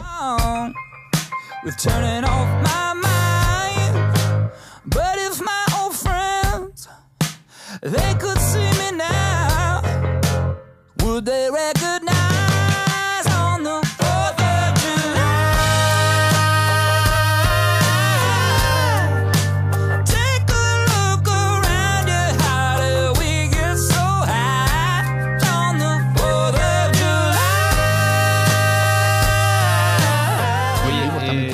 esta, pero esta canción sí es como gusto nuevo, ¿no? Porque es- creo que el, el disco salió, en- o la canción salió en el 2019. que es Sí, cuando- este es mi hit. O sea, esta. Es reciente, ¿no? El Para año pasado fue mi canción más escuchada en Spotify. Y ahorita, y pues ahí va. Literal, te juro, les juro por Dios. No tengo, no tengo una rutina de me voy a despertar y voy a meditar y todas vaciladas. Rafael sabe lo que pienso de eso. Pero para trabajar, esa es una de mis rolas de el track de la mañana siempre. Que esa canción cuando la estaba escuchando, X la estaba escuchando, me clavé en la música, todo bien. Y la segunda vez que la puse me empecé a fijar en la letra. Llegó un punto en que dije, espérate, espérate, espérate, espérate. ¿Qué es esta puta madre? Y descubrí que era la canción del tweet más infame de la historia. Así es. Qué horror. Qué hermoso. Oye, yo, Hermosura. llegué al mismo descubrimiento. Hasta le iba a comentar en el tweet la letra en inglés original. Pero Sí, no, no lo sabía y ya se... ahora no sé si, pues, no sé si ya supongo que sí le has puesto atención a la letra. Yo como que ya tengo dudas si es una canción de una relación entre, entre dos cabrones o tiene que ver con política. Porque está como metafóricamente, así lo entendí yo, como que pueden ser las dos cosas al mismo tiempo. Porque está hablando de 4th of July como Independence y, es- y parece que bien podría ser una canción que habla de la relación entre dos cabrones, un cabrón y una mujer, no sé qué sea, o entre dos naciones, por ejemplo. Estás- Antes, antes de que le responda, espérate, el tweet más infame de la historia es el tweet fijado en la cuenta de Roger Méndez, arroba Roger. Ya no está fijado, Roger güey. Fantasy. ¿Lo quitaste? Pues ustedes me jodieron para que lo quite, güey. Ponlo Ya otra no vez está para fijado, no mames. que... Ponlo otra vez para que cuando Lo- entren, entren Vea, no sé lo, cómo. lo- puedan ver. Lo checo, lo checo. Tweet Igual sí fijado. está fijado. Bueno, ok, respóndele, dinos. Ya. Estás drogado, dinos. No, lee la canción, cabrón. No, la leí. O sea, yo sabes cómo lo veo. Lo veo como mi plan del retiro. O sea, me imagino en una piscina viendo así de que, ¿sabes qué? Ya, ya lo trabajé, ya estuvo, güey. Ahorita solo es disfrutar.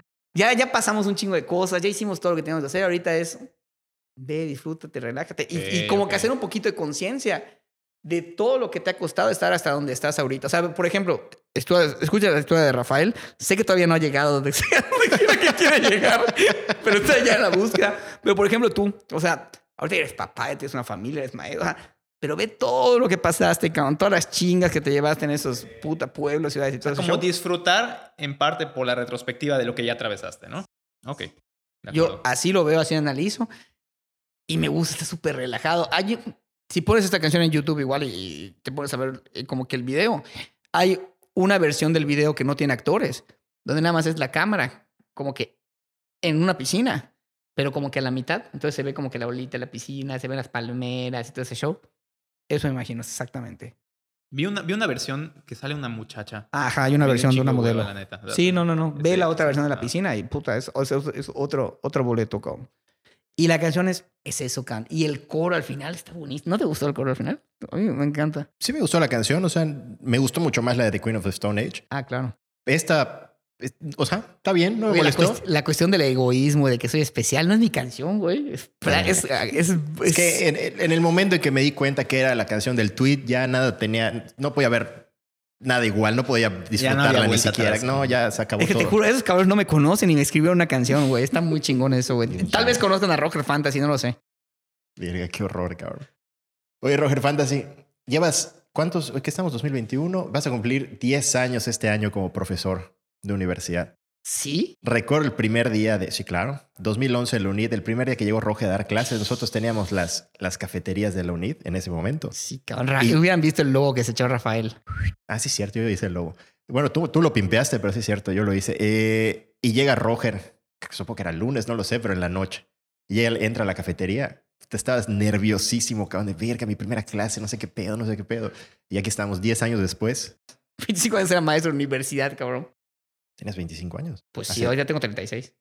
¿Tengo 36? Sí, soy del 94, tengo 36. Del 84. Es Del que- es que 84, perdón. Él es, tú eres un año más grande que nosotros. Ajá, sí, sí, sí. Entonces, tengo, te- no, te- tuve en ese entonces 25 años porque nuestros cuates eran como que allá medio directores de la UNIT. Me sobró un maestro que no sé qué. Oye, Roger, ¿ustedes tienen una agencia o tú hiciste una agencia o lo que sea? Porque antes de Cuatro Monos tuve una agencia con. Sí, el porque ahí no existía cuatro monos todavía. Así es, ahí todavía no existía Cuatro Monos. Y este, me invitaron a dar una clase porque tuve una agencia de, medios. Doy la clase, ya eh, era, era un grupo súper pequeño de merca, a darles una clase de agen- administración de agencias de publicidad o algo así. Entonces era básicamente es los puestos de la agencia, los organigramas de la agencia, los Hasta eso súper apropiado a lo que sí sabías, ¿no? O sea, no, te- no es que te Ah, pusieron a dar una clase que puta. No tanto, ver, ¿no? no, porque yo todavía no tenía cuatro monos. Ah, ok. Y porque nunca había dado clase. Y, y Rafael fue mi compañero de clase. Yo, puta, yo era un huevonazo. Yo bulé. Yo aún, yo gané dos años en comunicación cuando habían premios de comunicación. El más barbero, cabrón. No, espérate, ahorita que dijo eso, que los mejores momentos de mi universidad, y no había recordado esto hace muchos años, hasta ahorita vino. Este cabrón se sentaba en la última fila. ¿Te acuerdas los, los salones de la Mayap que son como de, de cátedra? ¿Sabes? Ajá, que pones ajá, para, para abajo. Sí, sí, sí. El cabrón estaba en la última fila, o sea, hasta arriba. Y de pronto.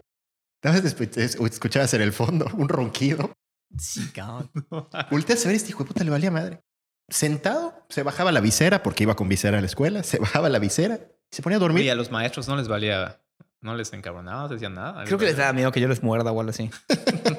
Algunos sí lo despertaban, Oye, otros y cuando ahora tú ves a un alumno haciendo eso, ¿qué le haces? ¿Haces algo? O dices, ah, es un rojercillo. Va a ser igual que yo, campeón. No, yo soy- Des- descansa, campeón. No me pude haber dado clase, cabrón. No, no, no, sí me hubiesen cabrón. No, sí me encabrona que sean huevones. Sí me encabrona que sean huevones por respeto a mi profesión y al gremio. Y sobre todo porque, coño, o sea, es, cuando yo estaba en la universidad ganaba dinero haciendo eso, cabrón.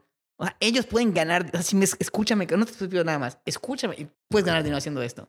Y se los digo, olvídate de tu clase de cine, güey. ¿Sabes cuántos cineastas hay? Olvídate de tu clase de periodismo y todo.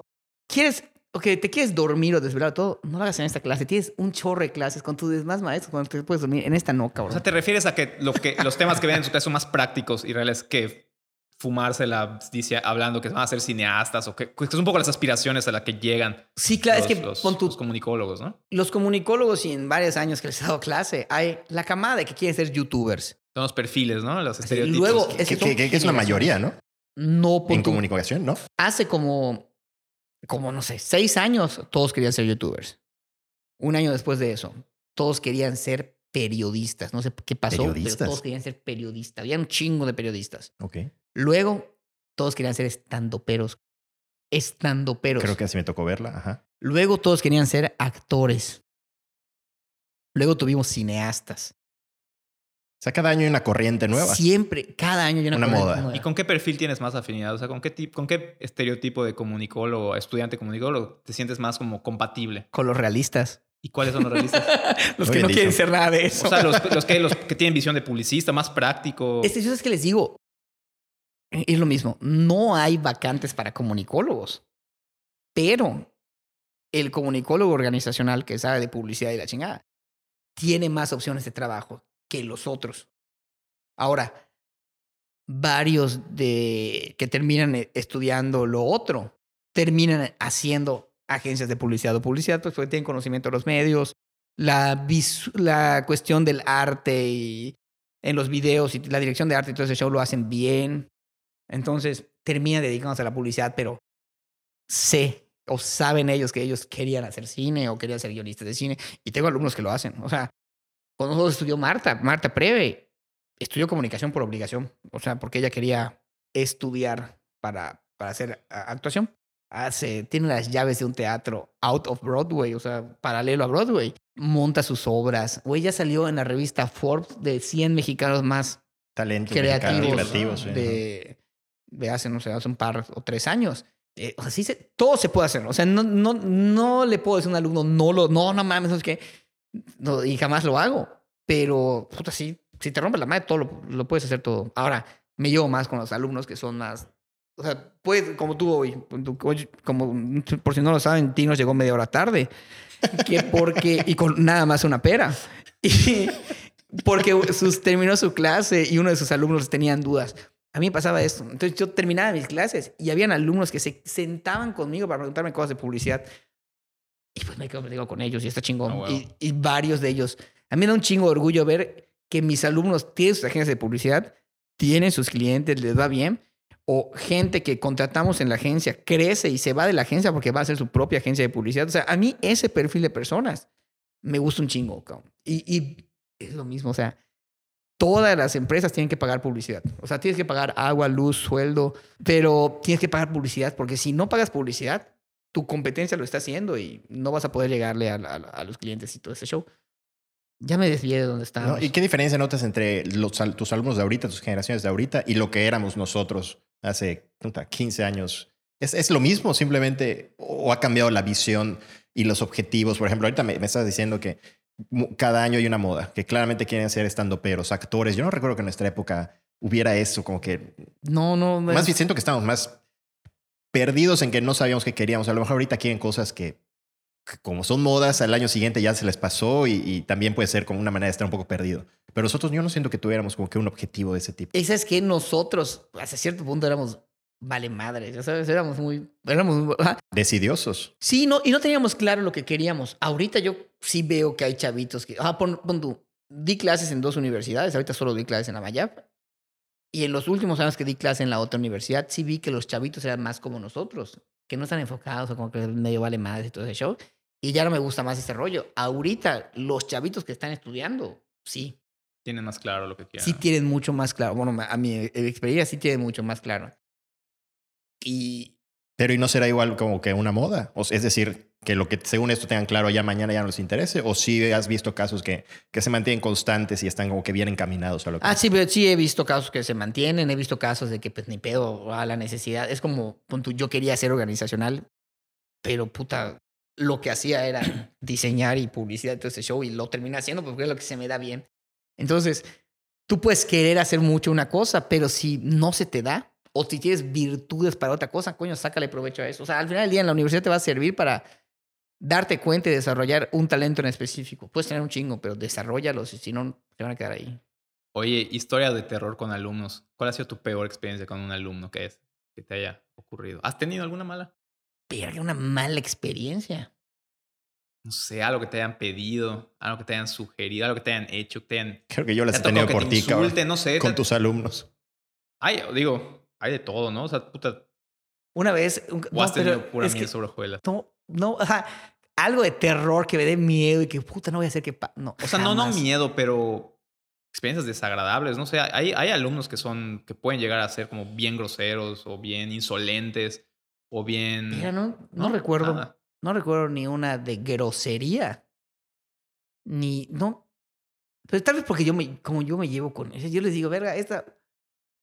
Trato de hacer las cosas muy amenas. Les digo, macho, esta es la clase que no te vas a querer perder. O sea, te vas a, o sea, vas a aprender, te vas a divertir. O sea, no soy mamón, no paso lista. O sea, no soy de ese tipo de maestro. Entonces, los chavos son muy buena onda y cuando les exijo cosas y todo ese show, pues lo hacen. O sea, no, Ok, ok. nunca he tenido, pues tal vez hasta yo sea peor o que hago mis chistes o mis comentarios y que puedo ofender luego. a ¿De qué te ríes, Te, personas. te- te- te das cuenta que ya eres un tío hecho y derecho. Sí. Primero, dij- primero dijiste la Mayap, eso ya es la primera evidencia de que. Sí, de mi edad. Y segundo, los chavos. Sí, eres el, Ah, pues, ¿qué el les? Mis alumnos, me da asco decir mis alumnos. No, no sé, o sea, no soy maestro. o sea, bueno, Odio decir eso, soy maestro. Oye, te preguntaba lo de, lo de historias de terror. Digo, yo sé que este no es mi programa, pero a, a mí una vez me hicieron una propuesta indecorosa por una alumna. No A sé, ver, que ¿se tú estás guapo, güey. No. No voy a decir de universidad. Doy, en, un- doy clases en varias universidades. No sé, pensé que ya se los había contado. Yo sí, yo sí las iba a decir. que una alumna en un X universidad, último día de clase, le muestro su calificación, reprueba. Sí, pero reprueba casa de la verga, o sea, 50, 40, una madre así. Ajá. Me dice, oye maestro, pero es que si me reprueba es, mi- es, el te- es la tercera vez que curso la materia, si me reprueba ya estoy dada de baja de la universidad. Y pues ni modo, o sea, es que ni siquiera, o sea, a ver, tráeme forma. tu ilustración, creo que le diste- era la materia de ilustración, ¿no? a ver, tráeme tu ilustración, es que mira, los errores son evidentes, está, está bien culero tu dibujo. Si, si necesitas ayuda, ve con la coordinadora a ver si ella puede hacer algo de eso, porque yo no puedo hacer nada. ¿no? Ya, ya te intenté ayudar y lo más que llega a tu calificación es 50, ¿no? Y se va. Estábamos en el centro de cómputo, que además el centro de cómputo tenía unas cortinas, ¿no? Y yo estaba, ya se Ah, fueron, ya sé dónde es. No, es cierto. no, se, fueron, se fueron todos los alumnos y yo me quedé solo, tal, o sea, no sé si cerrando mi computadora y todo. Se fue la alumna, después regresó. Desnuda. Ustedes, ustedes me van a decir si... Desnuda. Si ustedes me van a decir si soy yo con mis sugestiones o, o mis, o mis deseos o es algo real. Entra la alumna, toca la puerta y me dice, maestro, ¿puedo hablar con usted? Y yo, ya, porque ya estaba a punto de cerrar la puerta y ella como que agarró la puerta y... y Se abrió la ¿y blusa. ¿Puedo hablar con usted? Abrí la puerta de, de vuelta, entró al salón, cierra la puerta detrás de mí, se acerca, me da un paso, se pone a, a, no sé, 30 centímetros de mi cara, maestro. ¿Hay algo que pueda hacer por usted para que me pueda modificar la calificación? Puta, en ese momento quedé rojo, cabrón. Nunca, o sea, así tan directo, nunca me había hecho una pregunta. Sí, güey, o sea, Verga. tal vez soy yo, pero Claro. como la lectura que le hice, dije, no mames, no sabía que no me salían las palabras, cabrón, me atraganté porque es algo que en algún lugar de mi cabeza pensé que podía llegar a pasar, o sea, que me podían llegar a preguntar, pero no verlo frente a mis ojos que ocurriera, ya sabes. Y ya le dije, no, no, no, o sea, alguna pendejada dije, súper rápido, así como mordiéndome la lengua. Dije, no, no, no, no, no, no puedo hacer nada. Va, y vámonos que ya van a cerrar. Y cerré la puerta y me fui y puta, ni la volteé a ver, como, como un niño a tu coche a llorar. Madre así, güey. Te sentiste acosado. Más que acosado, como pena, güey, porque estás, estás viendo lo que está dispuesta a hacer esta La persona. situación es triste, ¿no? Ajá, no, las- y, y sabes que yo creo que hasta con miedo, ¿no? O sea, como que es penoso para los dos. Sí, güey. O sea, no sé, que, o sea, hay alumnos que no se conoce su vida, que está, que el- Ujú. por ejemplo, para ellos, tener el título es así como el orgullo de la familia, o ir a clase le costó todos los días tomar tres, cuatro autobuses, cabrón. Y para que llegue a su casa y enfrente a sus papás y les diga, es que me reprobó este maestro. Sí, y, está cabrón. y luego te visita el papá. Ma- es en- eh, Gerardo Escamilla. Esa es otra Hay historia. que Ya, yo- ya me ha tocado papás casi con su machete que, que llegan así. No, pero eso ya. Es que a veces ya pienso que yo, que es, es la manera en que doy mis clases. Y yo- Seductora. y Yo, sí tengo, yo sí, la- no sé si es Pablo o no, pero yo sí me imagino, o sea, sí intento dar mis clases como muy estricto, cabrón. Aunque, Mm. aunque no sea yo a la hora de calificar estricto, que no lo soy, pero sí soy como muy ordenado y sí soy muy cuidadoso con mis hijos. Tienes que llegar puntual, si no estás fuera. Tienes que entregar esto a este día y a esta hora, si no, es cero. Como dar unas reglas. Y eso a los alumnos, hay algunos que lo ven como autoridad y te desafían, porque y se ve que tienen rollos con sus familiares y eso. Entonces, el, el, el maestro se convierte en la figura paterna y puta van con, si tienen un pedo con su papá, van contra ti. Y eso todo el tiempo está. Y a veces ya cansa, cabrón. Y a veces digo, ay, sí, esta, esta- este curso, este curso lo voy a dar así como, Chingan me vale todos me vale madre. Pero como que mantenerse es, es cansado. en Te- esa- en sien- esa- siento que tú eres barcazo, ¿no? No, es que yo soy completamente diferente a, a todo lo que está diciendo Eso Dinos. O sea, mi tema es que yo no me aprendo los nombres de mis alumnos porque no paso lista. O sea, yo no, yo no paso lista, jamás paso lista y que no le escuche Marisol. No, no, que no le escuche realmente, como que, porque no, no paso lista y les pongo apodos. O sea, por ejemplo, Chi- Chiquilín es apodo mío. O sea, ¿te acuerdas de algunas alumnas, algunos alumnos? ¿Te y, lue- y luego A los demás les pones cara, cara de esto, cara de otro, y, y les pones apodos. Entonces yo me acuerdo de las caras y de cómo en mi mente les digo. Y algunos que ya veo que son más confianzudos y todo, les pongo apodos y son sus apodos y Como Y pan tanta- gordo. así Oye, ¿no te es. toca un alumno que, te, que diga, oye, maestro, la neta me ofende? Que me digas así. No me ha tocado, pero sí hubo un alumno que lo estaban botaneando sus compañeros. ¿Y te uniste a la joda? sí, cabrón, yo no lo detuve, güey. Yo no lo detuve. Y como que me dijo, tú eres el maestro, tú no sé qué, no sé qué, no sé qué. Y yo, verga, tienes razón, güey. Tienes razón, pero... No, tienes razón, ya, sí, ya, ya, ya. Y to- ya, ya. Y hice un par de chistes de que, oye, ¿puedo decir esto? Ya sabes. Y todos, ah, se reían, cabrón, pero ya X. Ahorita ese alumno trabaja para, para Sol Rivero, cabrón. ¿Y cómo todo se conecta en este Todo podcast, se conecta, cabrón. Chica, pero sí, son las cosas que pasan en la universidad. Es que es, es el, el- los diferentes enfoques para tratar con los alumnos. Me imagino que es súper complicado. Yo dos días suplí a Roger y dije, no, no, no. no, no. Cuéntala, cuenta, cuenta la anécdota de, De tu día de de- maestro. de tu día de maestro suplente. Este Además, puede- supl- además supliste a Roger, ¿no? Suplí a Roger, sí. Bueno, pues Roger es pudiente, se fue a Nueva York como dos semanas y entonces me, me, me mandó como su pendejo a cubrir las clases.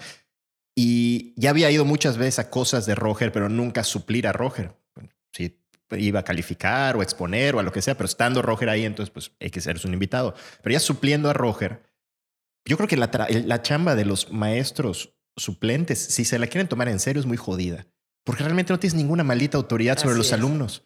Entonces, ellos que, que- acuérdense cuando ustedes tenían un maestro suplente, era fiesta en el salón, o sea, Así les es. valía madre Los comunicólogos creo que tienen un perfil más culero que los diseñadores, la neta. En cómo, cómo reciben a... Los diseñadores, ten- bueno, no sé si yo necesariamente sea el perfil, pero so- sí son, somos más, soy diseñador, pero somos más como introvertidos, más como, Ya. ah, lo que diga y te quedas, y si no quieres poner atención, nada más te quedas callado. Y dibujan. listo. Y los comunicólogos creo que son más de echar desmadre, ¿no? Sí, no, y Sí puede ser. Todos son extrovertidos, todos quieren ser escuchados. O La sea, estrellita, ¿no? Puta madre, cómo odio eso. Bueno, el caso es que, que al, al final me valió madre, pero al principio, yo si fuera maestro creo que sería más como Dinos, de que del- desde el Ah, principio claro. dejar poner las reglas claras y no voy a estar puta detrás de uno y de otro. Siempre el que no la haga, atorado. O sea, y ya está. No. Pero ahí, claro, no tengo ninguna autoridad. Entonces, había un hijo de mil putas que no se callaba durante toda la clase y hacía su chiste y su chiste. Pero además ni siquiera era gracioso el pendejo. O sea, ¿Cuál- simplemente ¿Era un chiste lo que decía? ¿O, o cuál era? era impertinente, de pronto decía chistes, era grosero, era- era- No contigo necesariamente, sino en No, general. no, no, en con- general. Ok, ok. En general. Y entonces varias veces, oigan, este silencio, ah, porque estábamos en exposiciones. Entonces sus compañeros estaban exponiendo y el cabrón le valía madre y se ponía a hablar y a gritar y, oye, guarden silencio, no sé qué. Oye, guarden silencio. Así estuve no sé cuántas putas veces. Hasta que en un punto en la exposición de algunos de sus compañeros, el cabrón así por sus huevos se paró y como que fue a decirle algo a alguien más o algo así pasó, no, no recuerdo exactamente qué. Y ya me, me, me, me- tocó los huevos y le dije, oye, a ver, tu hijo de puta. y cuando le dije eso, todos se callaron y voltearon a ver. A ver, a ver, a ver. Le dije, a ver, tu hijo de puta, ven acá y siéntate en tu lugar o, o cállate o no sé, alguna cosa así le dije. El cabrón obviamente no se lo esperaba y sí, se sentó, se cayó. A partir de ahí, puta, muerto el salón. Fue lo primero que me dijeron mis alumnos cuando regresé de viaje. Oye, tu amigo, este, encagoteó a Yusef, no sé qué. Ah, cagué de risa. Cabrón, pero es que Ah, bueno, pregunté, oye, Rafael, ¿cómo te fue? ¿Todo bien? ¿Todo bien? Es que, cabrón, qué pedo con los. O sea, yo no sé si así éramos, quizás si así éramos igual de, de, de, de irrespetuosos, No, pero no, no éramos irrespetuosos nosotros. no sé, no me Alice acuerdo. quizás a veces. Pero es que, qué pe- o sea, no sé cómo aguantar con eso todo, lo- o sea, ese tipo de gente todos los O días. tal vez si lo éramos, no éramos conscientes. claro, no, yo del- creo que no. de lo nefastos que puede ser desde los puntos de vista del maestro, de la impertinencia que estás Claro. haciendo, ¿no? es que no éramos groseros nosotros. Nefastos entre nosotros quizás, pero con un maestro no, no éramos así, creo. Bueno, Bueno, no sé, en nuestra generación recuerdo que hicieron llorar a algún maestro, a vos, chaval. o sea, a, a pardinas. a pardinas. O sea, Una vez se ¿Por qué le puso a hicieron llorar. llorar? Se pasó de verga, chaval. Ahí, ahí sí yo estaba del lado del maestro, de hecho. ¿Qué pasó? no me acuerdo qué pasó, pero un maestro que nos dejaba media hora esperando a veces y se encabronaba. O sea, mal maestro. No, no era como tú y yo, ni como Rafa. Didáctico. No, no, no sé si era mal maestro o no, pero era un tipo que lo veías, decías, este cabrón es Pobre. un buen tipo. O sea, hasta un poco de pobre podías decir, así como que te, te- te generaba un sentimiento de. Sea, pobre de, pobre de económicamente. No, no, sí, sí, pobre, de, así como pobrecito. No, no soy pobre económicamente, no, pero o sea, Ah. que ves que, que Te da lástima.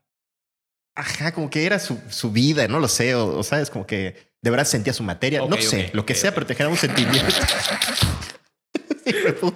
De verdad te genera un sentimiento Ok. de que el cabrón estaba dedicado a su Que se clase, esforzaba. te esforzaba y el salón le estaba mandando al carajo y chaval estaba hecho un hijo de puta en esa clase, o sea, era escandaloso atrás, eh, tirando a loco y no sé qué, algo nos pidió el maestro como una tarea un algo. Ajá, te voy a inventar, no sé, este trabajo es para lunes. Y chaval, ¿cómo va a ser para lunes? Y puta madre. eh, Y empezó a sacar una serie de argumentos pendejos. Y pleito. Y entonces el maestro al final creo que, Se salió del salón. ajá, sí, o sea, de verdad. ¿Se queda el salón? Se salió Se del salió salón a del llorar, salón. cabrón. Terrible, güey. Entonces, sí, nosotros también decíamos culera. Bueno, yo, Bueno, pues nos quedamos jugando dominó al final del día. O sea, sirvió la clase para terminar de jugar dominó. Verá, qué horrible. Sí, pero gracias a Dios no, no me han hecho llorar. el día que pase, por favor, espero que alguien lo grabe. Verga, sería buenísimo, cabrón. Una vez me caí en un salón. No, ni de pedo. Buenísimo. Neta. de ¿Ya pedo. como maestro o como alumno? No, yo como maestro, cabrón. verga. En, el, en los salones estos del edificio principal, que está un como estilo auditorio. Estoy, sí, es que yo doy clase y estoy caminando y estoy viendo qué están haciendo y los jodo, lo que sea, ¿no? Yo estoy caminando y para cambiar de positiva dije, ah, güey, güey, tengo que subir al escritorio. Dije, hice, un brinquito, hice un brinquito, así como tipo Mario Bros. Y mi pie no subió y ¡bam! Me caigo. Y nadie se ríe. Entonces, nadie se ríe. Más incómodo, ¿no? Más incómodo. Yo me cagué de risa. Todos ah, me cagaba de risa, güey. Qué horror. Mira, es la peor sensación, cabrón, que te pasa algo ridículo y nadie se ría. Es, es, es Sí, no. No, qué bueno que te reíste, güey. O, o, Ah, no, o yo hubiera como- estado peor que... Ayúdeme. Ah, no, claro, güey. No, mames, no, no. Te tienes que reír, ¿qué en esas situaciones? Te tienes que reír. Sí, no te queda de otra. Lo peor sí, sí. que puedes hacer es pararte rápido y como si no pasó nada. Eso, eso, eso me da una risa que lo hagan, cabrón. es que esa madre me ha dado un... chi- O sea, la idea de yo cayéndome es algo que me da miedo como maestro. Afortunadamente no me ha pasado. Pero, pero me da miedo, cabrón. Chingo inseguro. ¿Por qué? ¿Qué ¿Por qué malo, pensarías que te vas a caer? Porque, porque me tocó en primaria y en secundaria ver a maestros que se cayeran. ¿Quién? Para mí es lo más cagado. Miriam, cabrón. Ah, sí, es cierto. Maestros que se cayeran. Y yo así como desde que se cayó, para mí el maestro perdió toda su poder. Para, yo es como que tengo miedo que me hagan lo que yo, lo que yo hice con los alumnos. Oye, pensé que dabas tu clase en tacones o algo así, que te da miedo caminar. Lo, lo voy a empezar a hacer. No más, yo no como maestro, pero una de las calles más vergonzosas afuera de Walmart, ahí había un salón de belleza, Walmart de City Center. Había un salón de belleza, creo, no sé si siga. Y un día salgo con chancletas y estaba mojado y ves que cemento, esa madre, me resbalo. Pero esas caídas que levantas la pierna puta hasta el cielo, cabrón. un segundo en el aire. Pa, te azotas direct- directo la espalda con el cemento. Un dolor de su puta madre, pero eso es lo de menos. Cuando levanto la cara y volteo a ver, en el salón de belleza están todas las de mis Yucatán cagándose de risa de mí desde adentro. Así, ah, todas las que concursan mis Yucatán. Está verga. resbaladizo ese piso. Qué Yo, yo me pasaba a caer igual. Menos mal que no. Mi peor mal. caída ya. Digo, ya, si quieres no grabes esto, pero... ¿Cómo no? estaba- La, la- la primera vez que... Cuando llegué a Canadá el primer día, el- la primera vez que me fui a Canadá, llegas al aeropuerto y todos los... Las familias canadienses que recibían a todos... Porque llegamos todos los 30 alumnos de Mérida. Los 30 niños de Mérida. Y están las familias canadienses con las que te vas a ir y llegan con su cartelito de Escamilla o no sé, con sus Ajá. apellidos, ¿no? Llegué, conozco al señor, eh, pasa la banda con mi maleta de puta 30 kilos y me dice, ¿quieres que te ayude? Y yo, no, no, no, yo puedo solo, yo puedo solo. Agarro la maleta, que obviamente no calculaba el peso. Trato de jalarla. Y me caigo con la maleta, ruedo, cabrón, y me doy aquí en la pierna. Y me empieza a salir sangre, cabrón. Primera, primera impresión con la familia. Y, y todavía me dice el señor, ¿estás bien? Y yo, sí. Sí, todavía puedo. Todavía puedo. Todo rojo, con ganas de llorar, cabrón. La pierna sangrando. Dice, ok, pues vámonos. Y yo, ok. Y todo el camino, mi pierna sangrando. Espérate, pero tú siendo todavía gordo. Todavía siendo Qué hermoso, cabrón, qué hermosa escena. Cada vez está mejor esto, güey. Y sin, y sin saber hablar inglés. Entonces era como todo nuevo, este cabrón que no conozco. Me quiere ayudar. Yo pretendiendo todo mal, todo mal, cabrón. Así, lo más incómodo del mundo. Verga, pues Méndez, pues no sé, llevamos dos horas, cabrón. No mames, es el mejor programa que hemos tenido. El mejor programa que, que, que hemos tenido. puta. Dos horas y yo no te pregunté un chingo de cosas. Pero X podemos tener para la edición 100, o sea, podemos tener un reencuentro. El. Para la segunda temporada te necesitamos para que, para que nos sigas contando todo lo que no te preguntamos hoy. Muy que, bien. que me interesa Que vaya que hay tela de dónde cortar. Hay tela de dónde cortar, muchas cosas que cortar. No hablamos de los pantashorts. Del, verga, es que es todo eso. Bueno, segunda, segunda temporada, segundo episodio con Méndez, entraremos a los temas de los pantashorts. Méndez, gracias por venir. No, hombre, gracias a ustedes por la invitación. Voy a, voy a, me, me estás dejando una chamba de censura y de edición muy cabrón, hijo de la gran puta. Sí, perdón. Eh, pero bueno. Censura. Ay, ay, ay, te paso un resumen de lo que tenemos que Ponle un aviso parental y ya lo dejas sin edición. No, no, pero nosotros no. A este cabrón lo van a correr cuando escuchen todas las pendejadas Sí, que claro, dijo. claro. Hay que poner pips, cosas así, pero que suene el. eh. La cabra, la Ah, cabra la va a hacer cabra, nuestra la censura. Está Vale. bien. Bueno, Correcto. Pues no, pues nada, pues muchas gracias, Roger. No, gracias a y, ustedes. pues, a todos los que nos escuchan. Esperemos que pronto. Eh, Que sigan después de esto. Bueno, pues Pues nos adiós. vemos para la próxima. Gracias. Bye. El show de Dinos